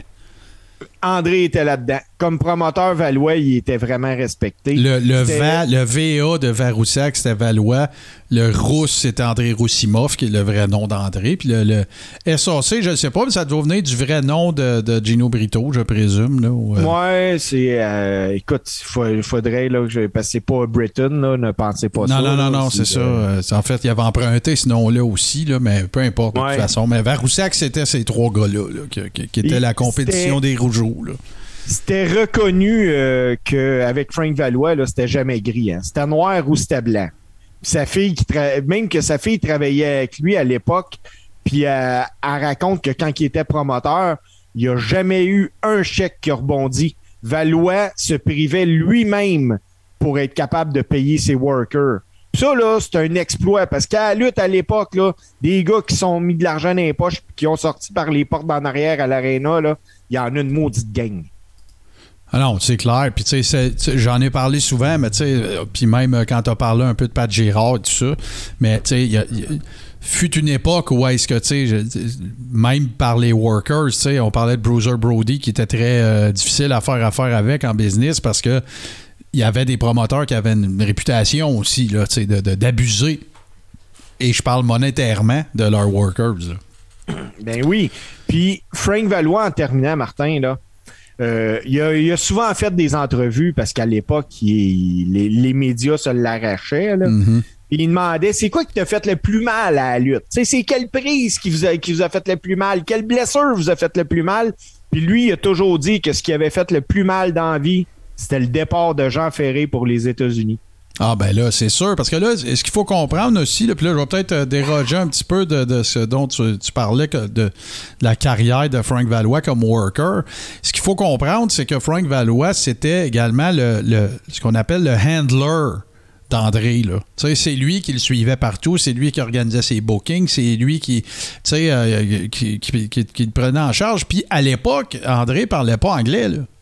Tu sais, fait Ah. que, tu sais, Frank, il s'occupait de ces affaires-là, mais moi, j'en ai parlé, euh, je pense, dans un, un épisode passé, quand tu nous as dit que tu nous parlerais de Frank Valois, mais, euh, tu sais, Frank Valois, il a lutté au Madison Square Garden, là. Il y a déjà eu un match, d'ailleurs, avec... euh, Ron Fuller de la, dynastie des, euh, des Fuller, euh, dont, dont j'ai déjà parlé. Là, écoute, euh, une famille qui, à un certain moment, possédait peut-être 60 des, des, participations dans peut-être 60% des territoires de lutte en Amérique du Nord. C'est absolument démentiel. Depuis 100 ans, il y a la famille Welsh et la famille Fuller. C'est la même gang. Là. Ça s'est marié là-dedans, en. Mais tu sais, fait que. Puis il y a même un épisode dans lequel Ron Fuller raconte que, tu sais, justement, une des premières fois qu'il a, travaillé au Madison Square Garden, parce qu'on était à l'époque des territoires, c'est pas parce que tu travaillais en Floride que tu peux pas te faire booker par euh, Vince McMahon Senior à un moment donné. Puis euh, il a partagé le, vestiaire avec Frank Valois, puis c'est comme ça qu'il l'a connu, puis c'est un peu grâce à ça qu'il est devenu un grand ami de de, de- d'André the Giant aussi, parce qu'il il savait la connexion entre Frank et André. Alors, euh, non, c'est super intéressant. Puis, écoute, euh, tu sais, c'en est une autre des figures mythiques. Euh, Tu sais, euh, d'ailleurs, si vous voulez, éventuellement, si la scène euh, locale vous intéresse, euh, je vous invite à aller voir le travail de Pat Laprade, euh, Mad Dog, Midgets and Screwjobs, je pense, où il raconte un peu. En, français, le livre s'appelle À la semaine prochaine, si Dieu le veut. Euh, je pense que c'est- oui, effectivement. Puis, écoute, c'est pas compliqué. là. C'est l'historique du tournant du siècle à, peu près aujourd'hui de l'histoire de la scène de la lutte montréalaise, là, québécoise. Ils vont vous parler du premier screwjob qui a eu lieu au Forum de Montréal entre Henri de Glenn puis euh, Strangler Ed Lewis. Euh, ils vont vous parler de Mad Dog. Ils vont vous parler de Frank Valois, de, des Quinn, de, tout- de Pat Girard, de toutes ces affaires-là. Fait que euh, si donné, vous êtes pogné d'un échange de cadeaux cette année, ben, puis vous avez un conjoint, ami ou peu importe que vous avez pigé quelqu'un, ben, c'est un excellent choix et vous encouragez, bien sûr, un auteur euh, québécois. Ben, hey, euh, Steve, un gros merci. Je veux pas couper court. Martin, j'ai Oui. pas fini. Ah, excuse-moi, bon, j'étais sûr que. Je veux juste euh, spécifier. Ah, ben mal, cette chronique-là. Il faut moi-tu à farmer ma gueule? Vas-y. Je voulais juste spécifier que Frank Valois il est décédé le 31 décembre 98 à l'âge de 77 ans. Quand même, hein? Euh, âge honorable et une vie, euh, écoute, assez euh, mouvementée là, pour, pour ce, une monsieur- vie passée entre les câbles. Bon, ben écoute, justement, nous autres, on passera pas. On va passer entre les câbles pour une très courte pause. Puis on vous revient tout de suite après. Parce que là, ça va être notre top 5 des meilleurs WrestleMania de 0 à. Ben, de 0. Il n'y a pas eu de WrestleMania de 0, mais de 1 à 20. Les 20 premiers. On revient tout de suite après ceci.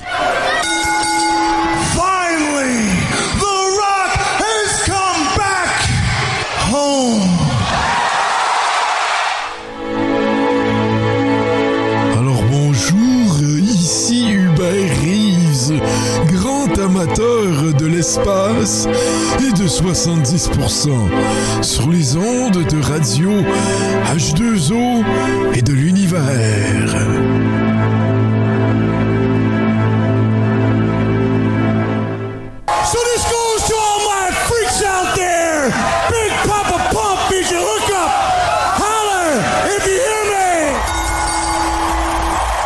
Big Papa Pump. Et euh, ben, malheureusement, moi, il figure pas dans aucun. Je ne pense pas dans aucun des, des dont je vais parler. Mais là, voici, je vous fais un petit rappel. C'est-à-dire que nous allons traiter, moi et Steve, de nos cinq, euh, de notre top 5 des euh, WrestleMania des éditions 1 à 20. Et là, ben, garde, eh, je, garde ça, ça c'est chanceux. Direct devant moi, une belle araignée qui descend tranquillement. Alors voilà, Arachnoman dans- devant moi. Euh, je vais commencer, Steve, OK? Ben, vas-y. Fait qu'on y va avec ça. Number 5. Moi, je commence avec celui qui m'a. Bon, mes, mes critères de sélection. C'était-tu bon?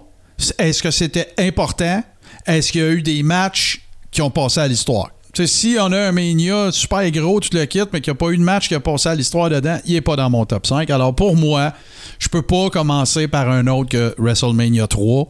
Ça a été, euh, tu sais, j'ai vu le premier, j'ai vu WrestleMania 2, j'étais pas vieux, puis c'était des cassettes au club euh, vidéo du coin, puis tout, sauf que c'était la première fois que je voyais autant de monde. Euh, Pour ceux qui sont avec nous sur Twitch, que vous voyez en arrière de moi, c'est à peu près la vue que vous auriez eu des Bleachers au Silverdome, euh, Silverdome en Illinois, ah, en Illinois en- au Michigan, en banlieue de Détroit. Puis, euh, écoute, ça a été un un record, euh, 93, je le sais par cœur, 93 173 personnes.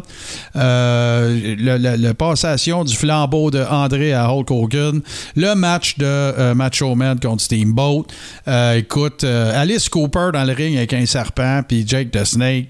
Euh, King Kong Bundy, Little Beaver, euh, le 80 Kid, euh, Lord Little Brook. euh, écoute, là, c'est c'est, euh, anthologique, mythique. Euh, le, le- le WrestleMania devenait. euh, tu sais, WrestleMania 1, c'était rock and wrestling, MTV qui arrive, tu sais, on chum avec des vedettes. WrestleMania 2, c'est un peu comme si Vince flexait ses muscles un peu, tu sais, on est dans trois villes différentes, en pay-per-view, en simultané, tout. WrestleMania 3, c'est la lutte, c'est maintenant le Super Bowl. On est dans l'envergure du Super Bowl. En plus, WrestleMania 3, Martin, là, premier match, c'est un Québécois. C'est Rick Martel en équipe avec Absolument. Tom Zink. Absolument, absolument. Avec Tom Zink, le maillet. Euh, Répétons-le, parce qu'on a raconté un peu l'histoire. euh, J'ai raconté l'histoire dans un, dans un épisode. Alors voilà, moi, au number 5, c'est euh, WrestleMania 3. Toi, mon cher Steve. Euh, moi, euh, Martin, j'ai pas euh, fait nécessairement le, le même classement que toi. Là. Moi, je commence de mon plus bas à mon plus haut là, de, de mes WrestleMania. Mais pour moi, là, mon pay-per-view préféré, tantôt, toi, tu disais que c'était le Royal Rumble. Moi, ça a tout le temps été le King of the Ring. Ah, ben Donc- oui, c'est plate, mais là, il est plus là. C'est ça le problème. Donc, pour moi, WrestleMania 4, hey, c'était un tournoi.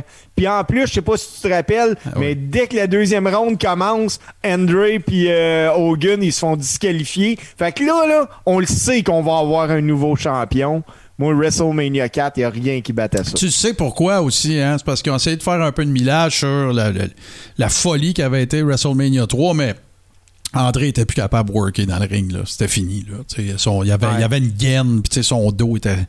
euh, il il physiquement, il était plus euh, apte. Puis imaginez, juste pour vous mettre ça en perspective, comment ce gars-là a donné à business.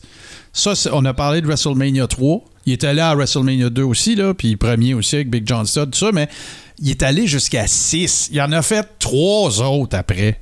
Ça, puis même, même à WrestleMania 7, je pense qu'il était. Ouais. Ouais, il lutte à Kaku. Non, ça c'est 6, mais à 7, il vient aider Big Boss Man qui est dans une feud avec, je me souviens pas qui. euh, euh, il vient y donner un coup. Je me demande si c'est pas le euh, Ted DiBiase ou en tout cas. Mais euh, non, non, WrestleMania 4, c'est un excellent choix. Moi, c'est un de. Dans les vieux, vieux, vieux, là, c'est un, de, c'est un de mes préférés. Hey, puis si me permet, Steve, on a euh, un chum qui s'est joint à nous pour la première fois. Euh, Salutations, mon cher euh, Barbu de Ville. Si vous connaissez pas le Barbu de Ville, euh, chroniqueur sportif, euh, créateur de contenu, euh, auteur, euh, allez faire un tour, allez voir sa page Facebook puis ses affaires. Salut euh, mon chum, bienvenue parmi nous. C'est sa première visite. On continue mon Steve et là on s'en va au number 4.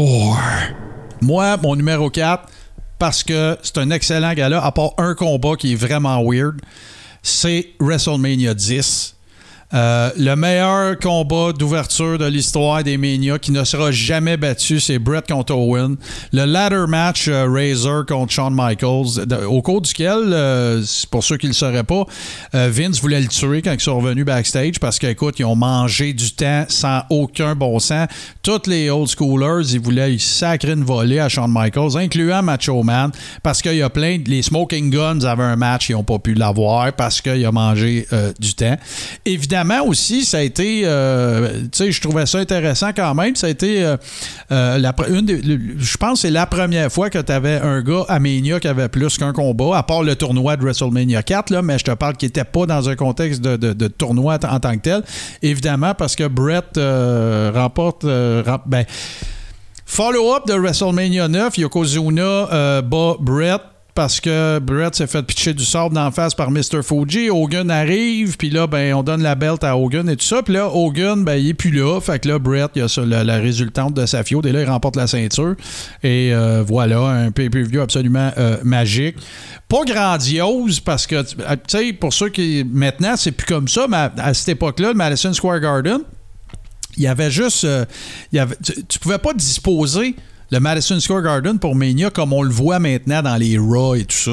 La porte, elle donnait vraiment sa hard cam juste en arrière du ring. tu sais. Fait qu'il n'y avait pas d'entrée qui durait 20 minutes pour se rendre jusqu'au ring, les gars sont blow-up quand ils arrivent au ring. Là. Fait que euh, ça donnait une impression plus intime un peu, plus euh, ça ressemblait plus au premier Mania justement qui avait eu lieu évidemment au Madison Square Garden. Magique. Tu sais- un Mania avec plein de bons matchs, mais il y a eu un match de marde. Faut que j'en parle. Le match de marde, c'est le match entre Crush puis Macho Man qu'on savait pas si c'était un ODQ, un Last Man Standing ou un False Count Anywhere. Écoute bien, c'était quoi le règlement, je sais pas si tu te rappelles. Fallait que tu, tu- pour, pour gagner, fallait que tu pines le gars à l'extérieur du ring et qu'il ne puisse pas revenir dans le ring pendant 60 secondes. Essaye de me qualifier ça. C'est pas un last man standing, c'est pas un false count anywhere, c'est pas un ODQ. Fait que, écoute, ça n'a pas été des- un des meilleurs Mania de Macho Man. Puis de toute façon, Crush, toujours été un peu overrated, mais il était très fort, très gros. Là. Mais voilà, fait que moi, mon number 4, c'est WrestleMania 10. C'est à toi, mon cher Steve. écoute, Martin, euh, on va se faire accuser, ou je vais me faire accuser de plagiat ou de manque d'originalité. Mon numéro 4 était WrestleMania Bon, 10. bon, c'est que t'es pas Mais- original. Mais, mais, oui, effectivement, le match euh, Owen Hart euh, contre Bret Hart était incroyable, mais ce n'est pas le match de ce WrestleMania-là. Le match de ce WrestleMania-là, c'est Shawn Michaels Ben Ramon. D'ailleurs, c'est le premier match de la WWF que, qui a reçu 5 étoiles de Dave Meltzer. Et ce match-là a été élu match de l'année par le Pro Wrestling Illustrated. Oh, c'est sûr, c'est sûr. Puis écoute, pour, pour la petite histoire, par exemple, il est important de dire que, euh, tu sais, comme quoi ça, la, la, la fio dans Brett puis Sean foisonnait déjà. Tu sais, les premi- euh, le- parmi les premières instances de ladder match qu'on dénote au Canada, ça a été à Stampede Wrestling et Bret Hart a été un des premiers et il avait suggéré à plusieurs reprises, préalablement à Mania 10, de faire des, des ladder matchs. Et euh, il y en avait même déjà eu un avec Shawn Michaels, justement. C'était à Washington. Je me souviens pas si c'était un house show ou peu importe. Et là, ben, c'est de là est venu le- l'idée d'avoir un ladder match. Puis, tu sais, si vous vous souvenez, là, Sean avait été un peu bum ses il avait été suspendu. Il était champion quand il a été suspendu. Kayfabe, euh, excuse, euh, storyline. Puis là, ben, il y a eu, après ça, il y a eu des matchs. Razor a gagné la ceinture. Puis là, il y avait deux ceintures de champion intercontinental. Puis en haut de l'échelle, il en pendait deux. Fallait que tu arraches les deux pour gagner. Puis là, ben, on connaît, on connaît la petite histoire. euh, on, on connaît la petite histoire de, de, la suite des choses, mais effectivement, écoute. Fait que là, là tu sais, dans, ce pay-per-view-là, là, t'as, t'as Brett Owen, qui est un classique. Là. Ils, ils battront jamais le premier match de Mania qu'à Ma- qu'à Mania 10. Toutes les circonstances euh, gagnantes étaient là. Après ça, tu as le ladder match, bien sûr, de Razor, tout ça. Puis tu as eu toute la. tu sais, on était aussi au début de Brett, Sean Owen qui commençait justement à prendre du galon. Ils ont donné une victoire quand même clean à, Owen euh, contre Brett dans le premier match. Euh, tu fait que non, non, c'est une pièce d'anthologie, euh, c'est clair. Et c'est un excellent choix parce que c'est le même que moi, numéro 4. On continue, on continue ça, mon Steve. Number 3. Ouais, mon numéro- je, vous rappelle que pour moi, c'est l'importance. Est-ce qu'il y avait des bons matchs dans ce, ce Mania-là? Ben, là, mon numéro 3, on se rappelle que je parle des Mania de 0 à 20, mais mon numéro 3, moi, c'est strictement à cause de l'importance qu'a eu ce WrestleMania-là, et moi, c'est WrestleMania 14, évidemment, avec euh, l'implication de Mike Tyson, euh, euh, Stone Cold, Stone Cold, Stone Cold contre Shawn Michaels, évidemment. Souvenez-vous que c'est en 98, Brett est parti, euh, le- Stone Cold Mania, euh, euh, avec évidemment le méchant Mr. McMahon, a commencé là. Shawn Michaels est blessé au dos, il, faut qu'il tire sa révérence. Undertaker qui, s'est tapé les mains pour que si jamais euh, Shawn ne drop pas à belt pour qu'il puisse aller sacrer une volée, shoot style, là. Il n'était pas question que, que Sean ne drop pas à belt. Et, ben, écoute, c'est, c'est, c'est l'Attitude Era qui rencontre euh, la WWE qui, finit par battre la WCW dans les ratings de, la guerre des lundis. C'est, c'est, c'est un, un pay-per-view pivot dans euh, la Cartoon Era et le, le- le pont entre la Cartoon Era et l'Attitude Era et évidemment l'arrivée de Stone Cold. Pour moi, c'est, un, un pay-per-view très important. Au niveau des matchs, il n'y a pas eu nécessairement tant d'affaires que ça à écrire à sa mère. D'ailleurs, c'était le début de Kane, Kane Undertaker, euh, qui écoute qu'on, a vu euh, se battre dans le ring euh, 783 000 fois, que ce, que ce soit à Raw, Gimmick Match, House Show, Spot Show. Mais, euh, fait que voilà, c'est ça mon numéro 3, c'est WrestleMania 14. Et toi, mon cher Steve? Euh, mon numéro 3, euh, c'est un show qui a été organisé au Skydome de Toronto. C'est WrestleMania 18. c'est le dernier WrestleMania là, sur euh, la dénomination WWF. À ce show-là, on a eu Steve Austin contre Scott Hall. On a eu Et rappelons, Également- que, rappelons que Scott Hall était fini fret et que Steve euh, Oui. n'est pas très fier de ce combat-là. Puis c'est un des WrestleMania, Martin, là, qui a été le plus mal booké, puis je m'explique. Parce que tu as eu Scott, euh, Scott Hall contre Steve Austin, tu as eu après ça Undertaker contre Ric Flair, tu avais en finale Triple H contre Chris Jericho pour euh, l'Undisputed WWF Championship, Ouais. mais tu avais aussi Hulk Hogan contre The Rock, qui ce match-là a volé le show. Ah, ben oui, c'est sûr. Puis je sais où tu t'en vas avec ton mal bouquet aussi. C'était la finale de la soirée. Ouais, mais il n'y a pas juste ça. Ben, tu as 100% raison, mais l'autre raison pourquoi ça a été mal booké, c'est parce que euh, Hogan a essayé de les avertir. Il a dit Vous pourrez jamais me mettre heel à Toronto. Oh, Je vais me faire ouais. applaudir, c'est sûr. Puis The Rock était face. Puis ils ont eu absolument raison. Et c'est probablement le audible, le call dans le ring le plus, euh, le plus euh, marquant de l'histoire de WrestleMania et peut-être même de la WWE parce que dans le ring, il a fallu qu'il, on the spot, qu'il change le finish parce que il pouvait pas booker euh, Hulk Hogan comme un heel à Toronto. Et on le sait, Hogan, c'est un politicien euh, de, de backstage, a pu finir. Euh, il, y a, il y a ses- il y a certainement ses défauts, mais il avait raison. Tu peux pas me booker heel à Toronto. C'est un peu comme essayer de booker Bret Hart heel en, en Allemagne. Là. OK, oublie ça. Là. En Allemagne, Bret Hart, là, même PCO en a parlé la semaine passée. euh, En Allemagne, là, c'est, euh, Bret Hart, c'est les Beatles. là. Les petites filles par Ah oui, connaissance. faisait tomber les filles sa connaissance. c'est ça, exactement.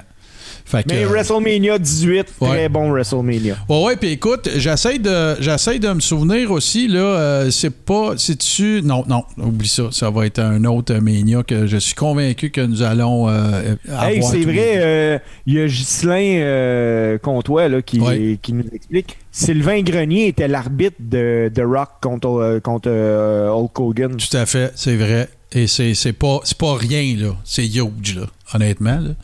Euh, parfait, ben écoute, Steve, ça nous amène au numéro 2. Donc, number 2.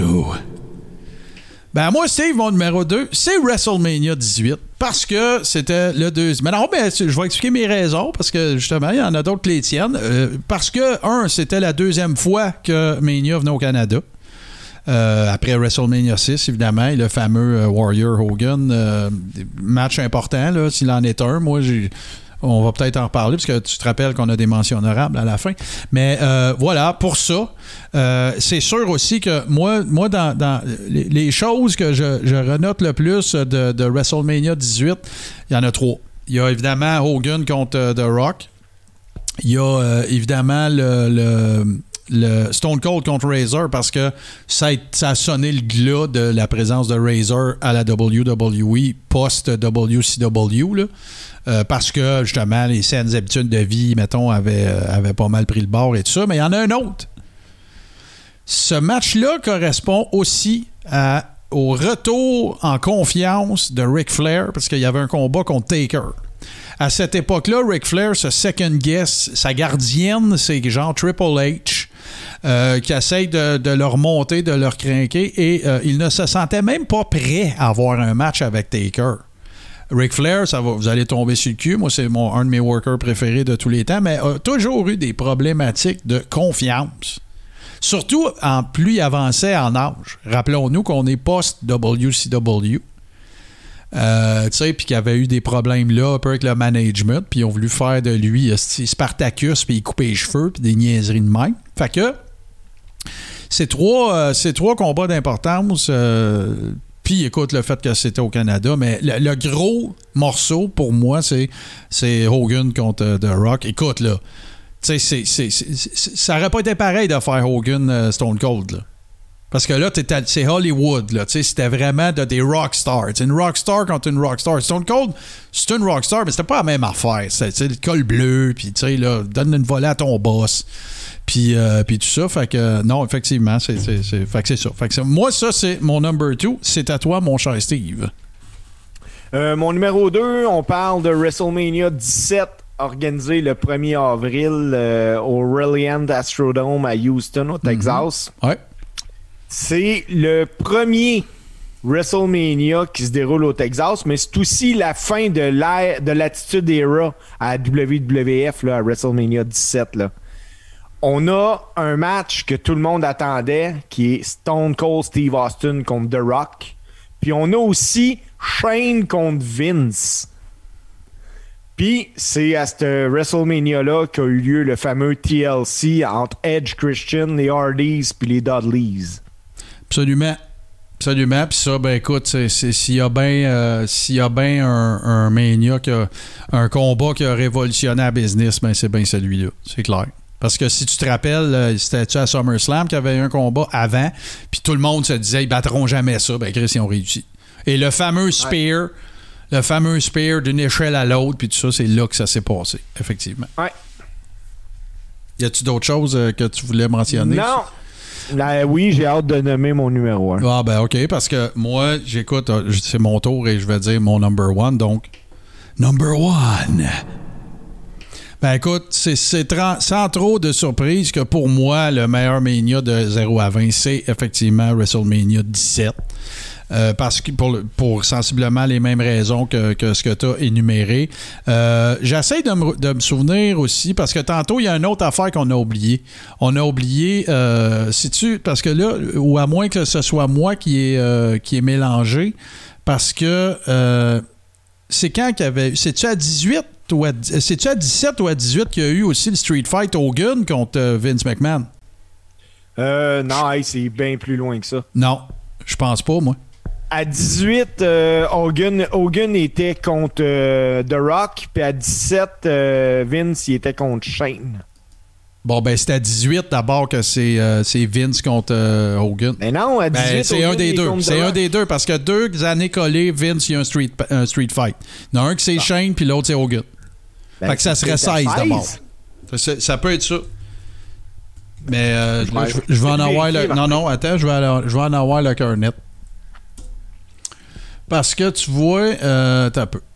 Euh, dire que Vince a eu un ego assez gros pour lutter deux fois, euh, trois fois en ligne à WrestleMania. Euh, oui, absolument. Puis là, je, je le sais, on a tellement des bons, euh, des, des- des encyclopédies euh, sur Twitch que là, ils sont en train de 19. répondre, mais je vois pas, c'est à 19. OK, bon, ben c'est ça. Fait que c'était à 19, c'était à Seattle, puis c'est le- c'est- c'était le dernier match de, de Austin. Voilà, ça c'est 19.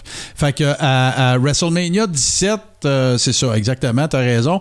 Mais évidemment que, euh, écoute, là, tu puis on, parle, moi j'ai mélangé en fait euh, dans mes propos 19 et 18, mais euh, 17, ben c'est ça, c'est un peu les mêmes raisons, les mêmes raisons que toi. Puis en plus, vu qu'on est post-WCW, ben tu sais, ça a donné lieu à un paquet d'affaires aussi excessivement intéressantes parce que là, tu avais les, les, Radicals qui étaient arrivés, tu avais Eddie Guerrero qui était là. Tu sais, tu as eu, écoute, ça a été euh, euh, chacun, euh, chaque point tournant de ce combat-là a donné lieu à des holy shit moments, entre autres, de, un.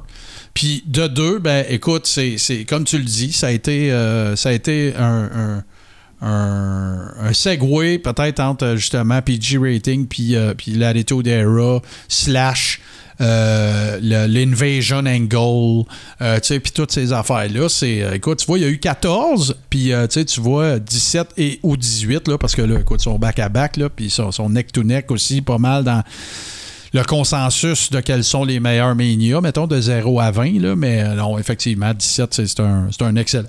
Excuse-moi, c'est un excellent choix. Euh, que tu le mettes à 2 ou 1 ou inversement. Mais là, ça nous amène à ton numéro 1, que j'ai bien hâte de voir lequel il sera, parce que tu as déjà. Pas, toi, tu as déjà passé 17-18. Moi, j'ai déjà passé 17-18. Mon numéro 1, tu seras pas d'accord avec. Personne va être d'accord avec. Mais c'est mon numéro 1 à moi. Parce que c'est le moment que ça m'a fait vivre. C'était enfin la consécration que j'attendais. Tu sais où ce que je m'en vais, j'en suis persuadé. Ça a eu lieu à l'Arrowhead Pound à Anaheim. C'est WrestleMania 12 quand enfin Shawn Michael a été couronné champion du monde de la WWE dans le match le plus long pour un, un match en simple à la WWF-WWE. Ils ont fait 1 heure et 2 minutes. Ouais, ouais, puis écoute, là, c'est- tu sais, c'est. Moi, c'est- vraiment parce que je suis pas. Tu me demandes de mettre. mes- Tu me demandes de choisir entre Sean et Brett, je vais toujours choisir Brett.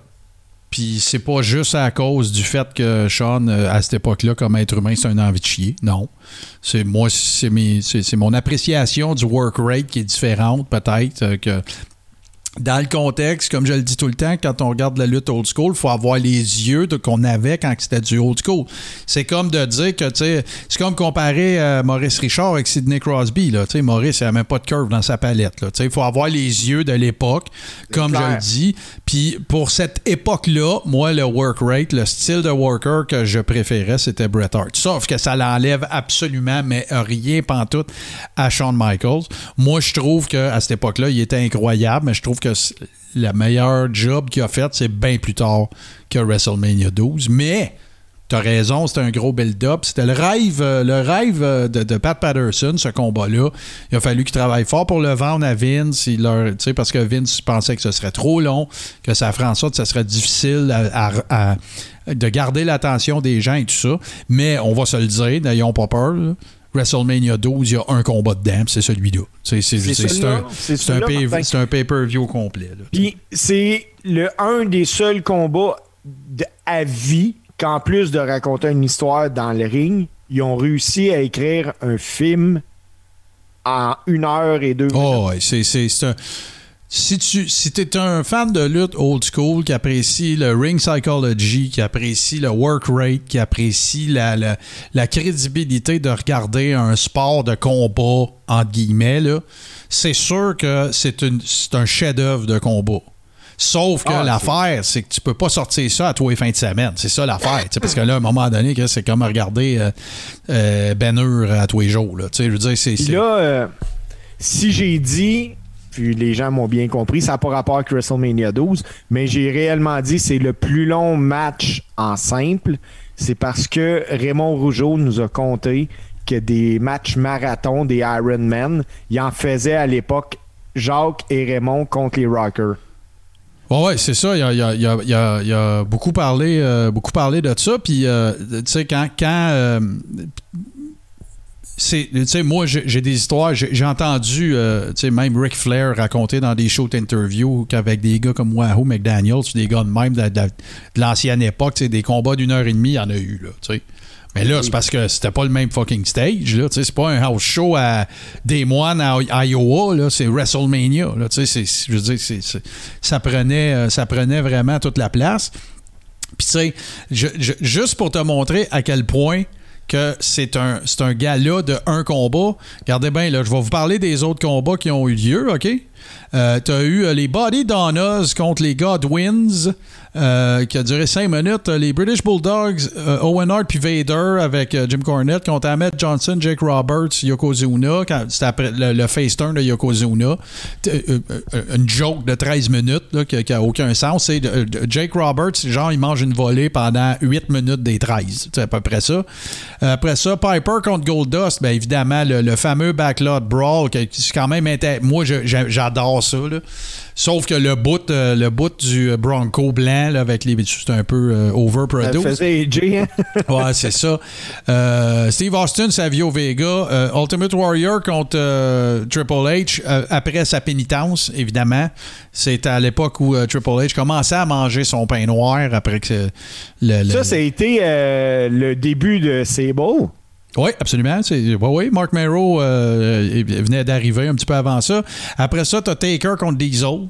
Puis là, ben évidemment, tu as le, t'as le, t'as le 60-minute Ironman match. Mais écoute, évidemment que ce sont tous... euh, ouais, ben tu vois, regarde, Ghislain, c'est un très bon commentaire. Tu as 100% raison. C'était la fin de la New Generation. Euh, Ouais. La fin d'un peu de cette époque-là. Puis, euh, écoute, tout ça a transité euh, tranquillement vers bon, WrestleMania 13. euh, Ça vaut même pas vraiment la peine d'en parler tant que ça. 14, après que Brett soit parti, puis que tu sais, le méchant M. McMahon, puis après ça, on rentre dans l'Attitude Era, puis les Monday Night Wars. Fait que, tu sais, ben, c'est à cause de tout ça aussi, là, soyons honnêtes dans la, la- la démarche qu'on fait, c'est que c'est à cause de tout ça aussi que on le split en deux. Parce que, tu sais, de WrestleMania 20 à aujourd'hui, ben, il n'y a pas eu de guerre des, lundis soirs, puis il n'y a pas eu de screwjob, puis tu sais, ça a été comme business as, usual à toutes les années, là, parce que là, écoute, c'est pas compliqué. Vince, il a acheté la lutte professionnelle, tu sais, je veux dire. Fait que là, il y a des points tournants. Qu'est-ce qu'on va trouver pour euh, faire un peu un, un cliffhanger de la semaine prochaine? Qu'est-ce qu'on va trouver à dire des, des de 20 à maintenant? Parce qu'il n'y a pas de plaque tournante, il n'y a rien. Oui, OK, on va dire, ben, on est passé de Triple H à John Cena, puis des affaires comme ça. Mais je veux dire, tu sais, il n'y aura pas, y a pas de. Il n'y a pas la même historique de ces Mania-là que ce qu'on a connu de 0 à 20. Puis c'est pour ça que je considérais ça peut-être important de les, euh, de les diviser en deux. Parce que, justement, il y a eu des époques, alors que là, bon, peux-tu vraiment parler d'une époque, tu sais? Oui, OK, on va dire Ruthless Aggression, quand Cena est arrivé, puis ça a créé une claque d'en face. Mais, c'est le... Les 0 à 20, je veux dire, 1 à 20, c'est le Golden Age. Ce sont, moi, mes années préférées, euh, fortes, évidemment, parce que de 20 à... Il y a eu de très bons Mania à partir de Mania 20. Mais rien qui m'a. Puis vous allez dire, t'avais pas le même âge, c'est vrai. Mais il n'y a rien qui va me faire virer bout pour bout dans mes shorts comme les Mania dont on a parlé tantôt, puis les affaires qui se sont passées. D'ailleurs, tu sais, on parle du fameux heel turn de. Fameux heel turn de Stone Cold euh, dans son combat contre. euh, C'était à 17, je sais pas, à 18. euh, Mania 18. euh, tu sais, le fameux heel turn de Stone Cold. Ben écoute, c'est l'équivalent d'Hogan, ça là, avec la NWO, là, tellement qu'il était over comme en tant que babyface. Il y en a qui vont. Il y en a qui ont dit que c'était une erreur monumentale de booking. Il y en a d'autres qui ont dit que ça n'a pas été une si mauvaise idée que ça parce que ça a permis de repimper un paquet d'autres mondes puis de builder up des gens. Mais en tout cas, regarde, c'est zéro. je dis tout le temps zéro. 1 à 20, ça va être dur de faire des. de trouver des Mania qui vont battre ça dans 20 à whatever, quand on sera rendu à 40. Mais ne- ne vous en déplaise. Semaine prochaine, on fait notre top 5 des Mania à partir de mais 20. Martin, je te vas-y avec euh, une ou deux mentions honorables. Ouais, ben moi, mes mentions honorables, c'est super facile. Je vais en faire deux. Le premier Mania, qui a tout changé. Écoute, tu peux pas parler de Mania sans, sans donner une mention honorable au premier. Écoute, la, la- la lutte sortait de, euh, des, des, des Armories, puis des Chevaliers de Colomb, puis l'Ordre Loyal des Mousses, puis l'odeur de bière chaude, puis de boucan. Puis là, ben, c'était le Red Carpet, les vedettes, Cindy Lauper, Liberace. Tu sais, euh, ça, devenait très Hollywoodesque. Et euh, c'est, tu peux pas parler. On on n'aurait pas toutes ces conversations-là si cette euh, fameuse soirée-là ne s'était pas déroulée. Et contrairement à la croyance populaire, j'en ai déjà parlé dans un épisode passé, n'allez pas croire que Vince McMahon a investi tout jusqu'à la fin de son dernier dollar. C'est, pas vrai. Il avait déjà signé un gros contrat avec NBC. Il y avait un gamble, il prenait des risques, oui. Mais d'aller dire que sais, il avait mis euh, hypothéqué Shane là, dans le deal puis des niaiseries de même, ça c'est pas vrai. Puis le deuxième, ben moi, c'est euh, pour le, le volet, euh, je dirais, euh, sentimental et euh, patriotique. C'est- WrestleMania 6 euh, qui s'est passé évidemment au Canada. La première fois que, que- que c'était un Canadien. Puis euh, ben, tu me l'as demandé. Je- je- si j'ai tout pris les tiens, là, tu t'es vendras mieux que moi, c'est tout. Mais euh, ça fait juste prouver que les grands esprits se rencontrent. Mais euh, tu sais, puis évidemment, le, le- faut en parler. là, le match Hogan Warrior, tu sais, c'est un excellent match. même si, ben voyons, Steve, c'est- je suis en train de faire un show d'humoriste, moi. là. C'était les mêmes points. Ben ouais, mais c'est parce que c'est les points qui font du sens. On est des spécialistes de lutte. On n'ira pas dire WrestleMania 7, là. Mais oui, c'est- clair. Puis euh, je vois pas, je vois pas comment on pourrait donner de mention honorable aux autres parce que tu vois les autres. Tu sais, sentiment de pétard mouillé, tu sais, WrestleMania 7, WrestleMania 8. WrestleMania 9, écoute, c'était sympathique à regarder. Moi, il y, a une- petite place euh, sen- sentimentale dans mon cœur pour WrestleMania 9. Le, le Toga Party, puis euh, tout ça. Puis le fameux spot, le plus, un des spots les plus débiles que j'ai jamais vu, personne à refaire de toute ma vie. C'est euh, c'est euh, euh, Rick Steiner qui est ses épaules de Rikishi des Highlanders ou des Head Shrinkers plutôt.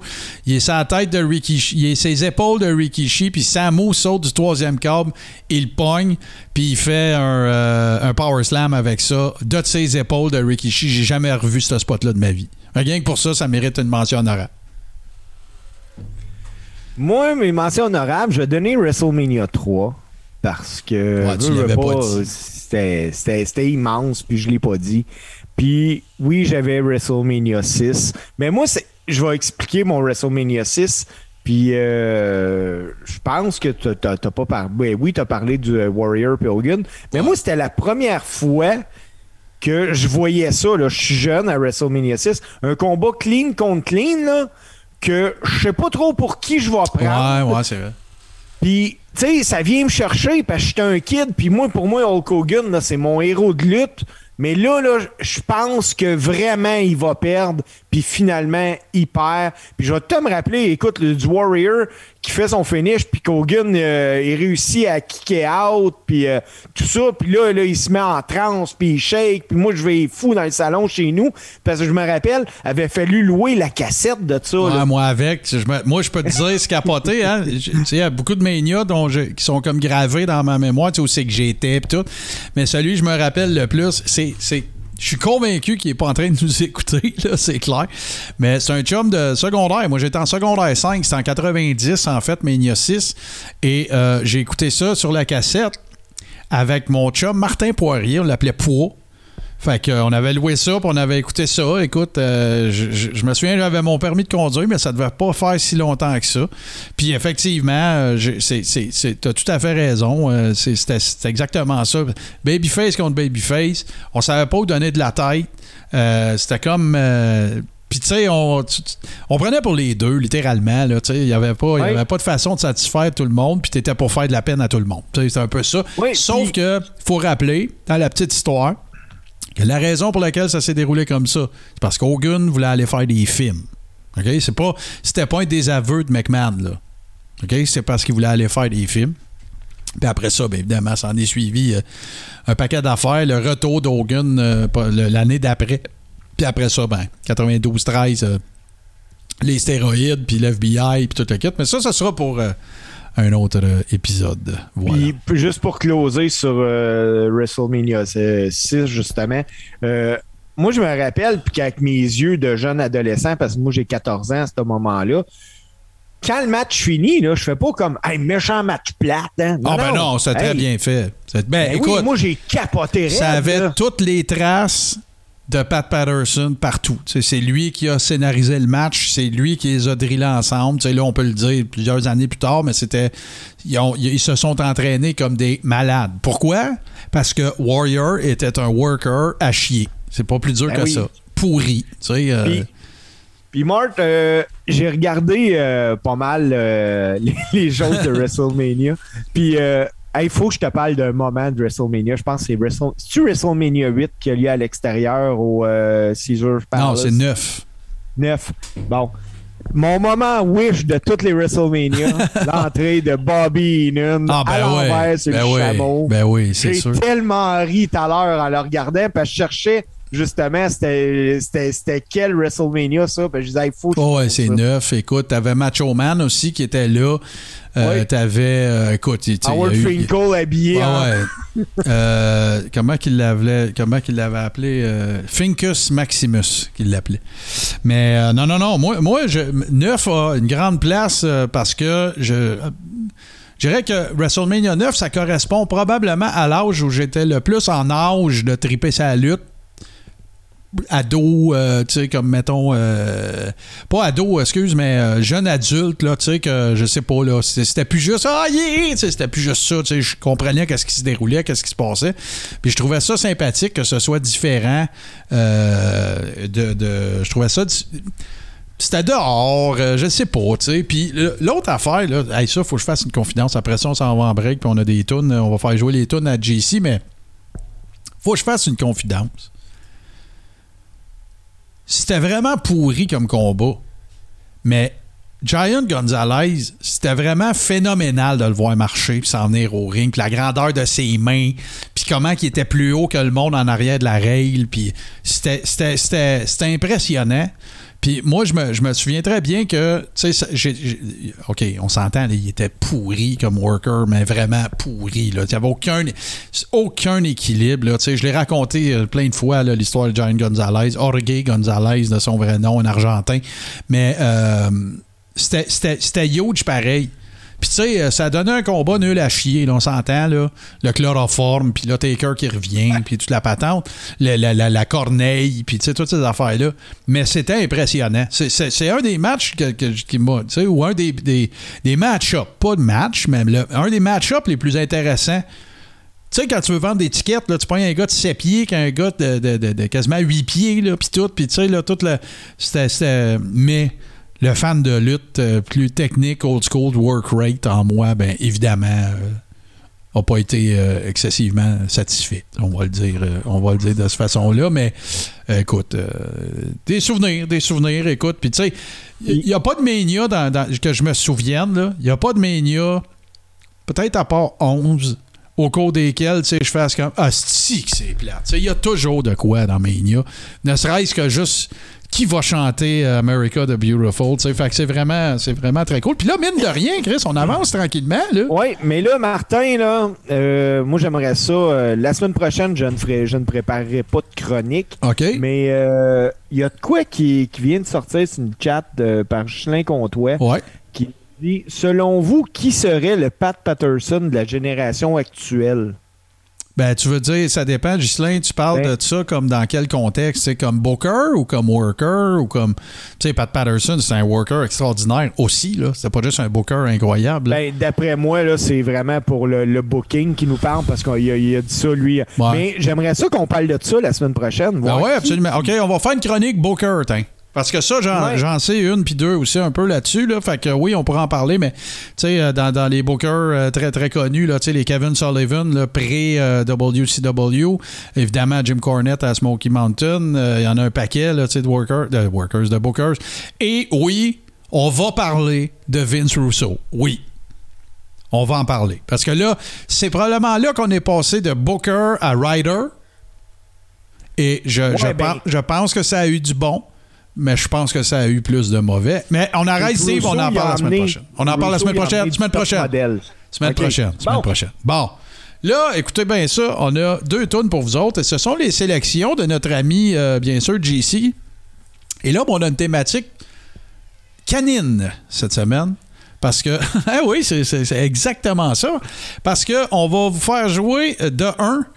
Bon, il y avait, euh, pour les vieux de la vieille vont se souvenir que euh, Another One Bites the Dust jouait parfois quand Junkyard Dog s'en allait au ring. Mais il a eu son propre thème, et là, on vous parle du Golden Era de la WWF.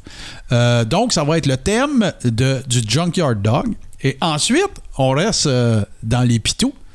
Parce que ça va être suivi du thème de voyons, Rick Steiner et euh, le Dogface Gremlin, bien sûr. Et c'est euh, c'est en fait son thème euh, alors qu'il était, euh, bien sûr, à la W, excuse-moi, la WCW. Et là, je veux faire sûr de vous donner le bon nom parce que, voilà, ça a, ça a un titre, cette histoire-là. Ça, bon, bon, Martin, c'est sûr que si tu cliques tout le temps aux mêmes places, ça va t'emmener au même mauvais endroit, n'est-ce pas? Alors, euh, Je pense que c'est juste deux tonnes. S'il y en avait trois, ce serait British Bulldog. Ouais, mais c'est c'est l'hymne national anglais. Mais euh, voilà, ça s'intitule euh, le thème de Rick Steiner alors qu'il était à la WCW et tout ça est pré-NWO et ainsi de suite. Là. Et ça s'intitule euh, Dog Pound. Alors voilà, ce sont les sélections euh, de, notre, euh, de notre ami euh, GC. Nous autres, euh, on vous spin ça. On fait une petite, très, ben, pas une courte pause, mais le temps de vous présenter ces deux chansons et on vous revient avec le close. Enjoy.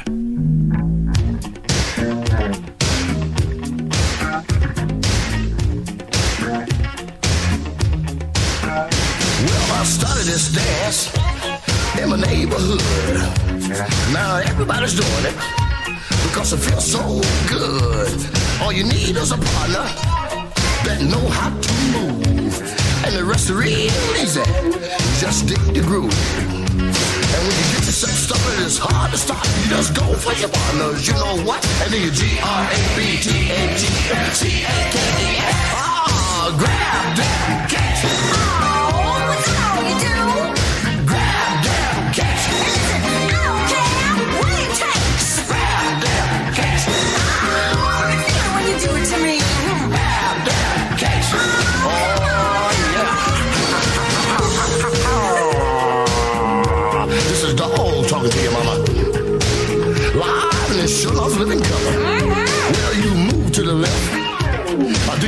then you the right. Then you squeeze your partner with all your might. Then you let your man loose. And then you turn him on out. Then you do your thing. Just scream and shout. And to get yourself started, it's hard to stop. You just go for your partners, you know what? And do your G-R-A-B-T-A-T-M-C-A-K-S. Ah, grab them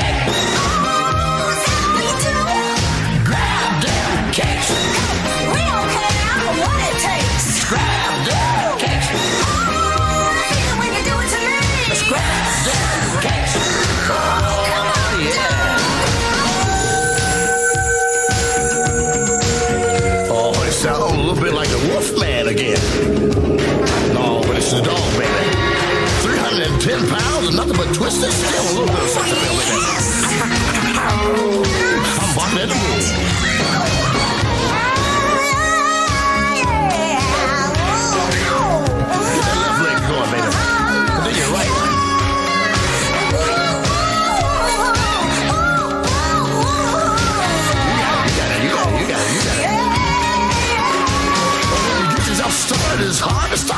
Just go for your partners, you know what? I do your G-R-A-B-T-A-T-M-C-A-K-S. Ah, grab them cakes. Oh, is that all you do? I say grab them cakes. We don't care what it takes. Grab them cakes. Oh, what a feeling when you do it to me. Just grab them cakes. All the kids are doing, all the kids are doing. Grab them cakes. The whole world me, look me, look me. Grab them cakes. Oh yeah, oh yeah, oh yeah. Grab them cakes. Get it together, get it together, baby. Grab them cakes. All the way from New York City. Grab them cakes. Back to Louisiana. Grab them cakes. Still so nice here to make twice. Grab them cakes. New York, New York, New York, New York, New York. Welcome to the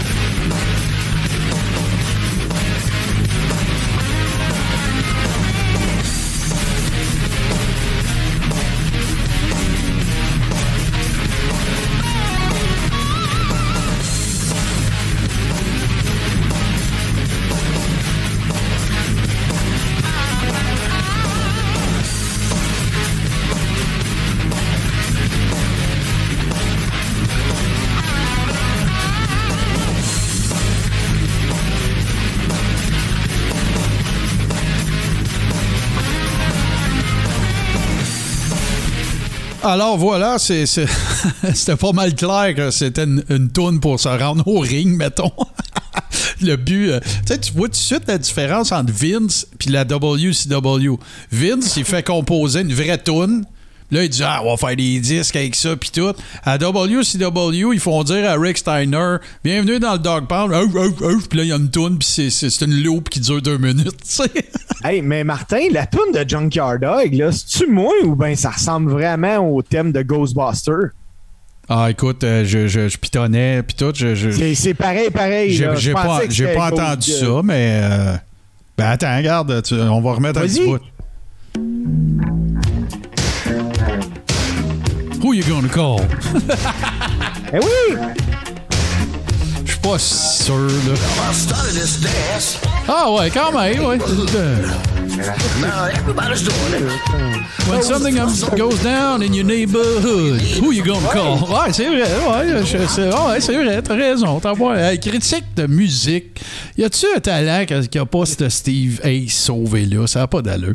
Hey, Hey, euh, Ma blonde, elle pourrait t'en nommer plein. Ah, je- je- j'imagine. Hey, on a eu, euh, on a eu, du- on a eu des nouvelles faces à soir, euh, Steve, euh, le barbu de ville. Puis là, ben écoute, le False, écoute, quelqu'un que je connais à travers d'autres plateformes, mais qui est également un créateur de contenu. Les gars, n'hésitez pas à plugger vos affaires hein, dans le chat aussi.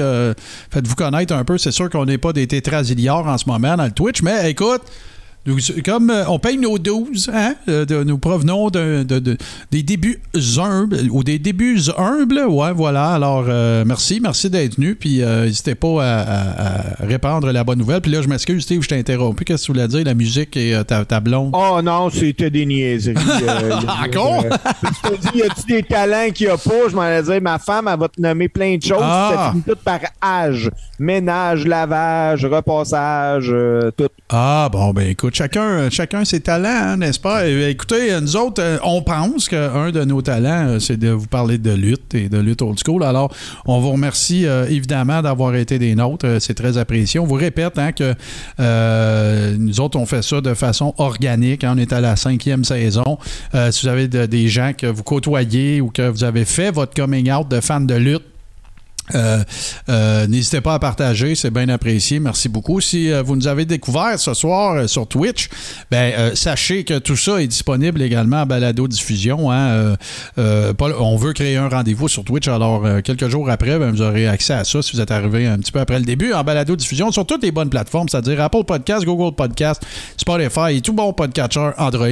Et là, ben, je vous le donne en mille. Ce soir, je fais tout de suite après l'enregistrement de cet épisode, je fais un watch-along euh, exclusif pour nos amis, euh, évidemment les Ribbers, que- euh, communauté d'ailleurs que vous pouvez joindre en vous rendant tout simplement sur patreon.com barre oblique le carré rond.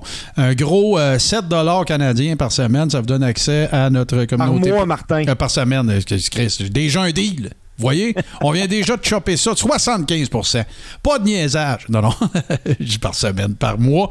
Ça vous donne accès à tout euh, de façon rétroactive. Hein, toutes les watch-alongs qu'on a faites, même à l'époque où euh, je, je travaillais avec Toto Lavigne, que je salue d'ailleurs, si jamais ça donne à, à passer.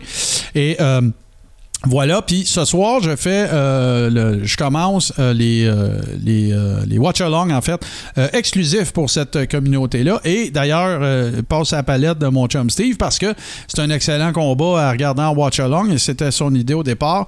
C'est le- fameux, ce fameux match de studio wrestling, en fait, entre Ricky Morton, qui est le meilleur seller de l'histoire de l'humanité, et bien sûr Ric Flair, qui est dans ses belles années, en plein dans son prime. Et ça donne un match absolument extraordinaire. Je le sais que Steve, c'est un des matchs que tu préfères. Moi, je le sais que je l'ai regardé, mais je suis content parce que je vais le regarder avec des yeux frais quand même parce que euh, c'est euh, ça fait très longtemps que je ne l'ai pas regardé. Puis ça, ça dure pas 45 minutes non plus, mais c'est jam-pack d'action euh, et de, très bon work rate. Alors voilà, fait que ça fait partie des avantages justement. Et un autre des avantages, parce qu'on s'en approche tranquillement, c'est qu'on fait des watch-along également de ce qu'on appelle le Big Four des pay-per-view de la WWE, c'est-à-dire là on approche Survivor Series, ça va être le Rumble un peu après, Mania et bien sûr SummerSlam. Je rappelle également par contre, au cas où Vince McMahon est en train de nous écouter, que vous devez être abonné au WWE Network ou à tout autre service de streaming pour le regarder simultan- simultanément avec nous autres, simultanément pardon avec nous autres, parce que évidemment que nous ne le streamons pas parce qu'on aime notre liberté. Notre liberté. Mais voilà, fait que patreon.com barre oblique, le, euh, barre oblique le carré rond. Et puis euh, 7 par mois. Et vous avez accès à tout ce qu'on a fait depuis le début. Il y a du stock en masse. Il y a des surprises aussi. Il y a des affaires que je peux même pas dire. Parce que justement, je, veux m'assurer de maintenir euh, ma liberté. Mais c'est plein de cadeaux là-dessus, alors voilà. Euh, sinon, ben écoute, euh, Steve, ne me reste qu'à te dire un énorme merci, mon cher ami.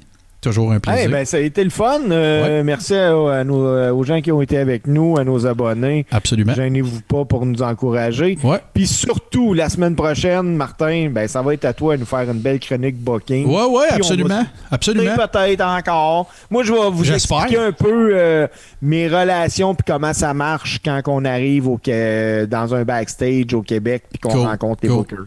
Bon, ben parfait.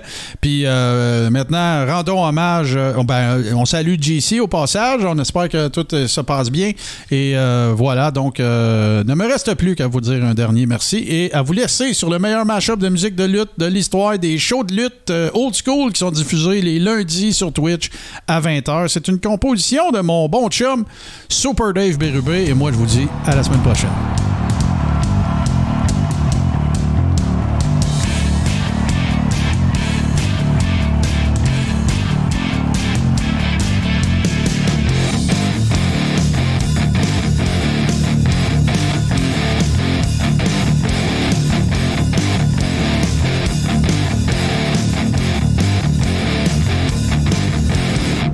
De la famille H2O Web Media.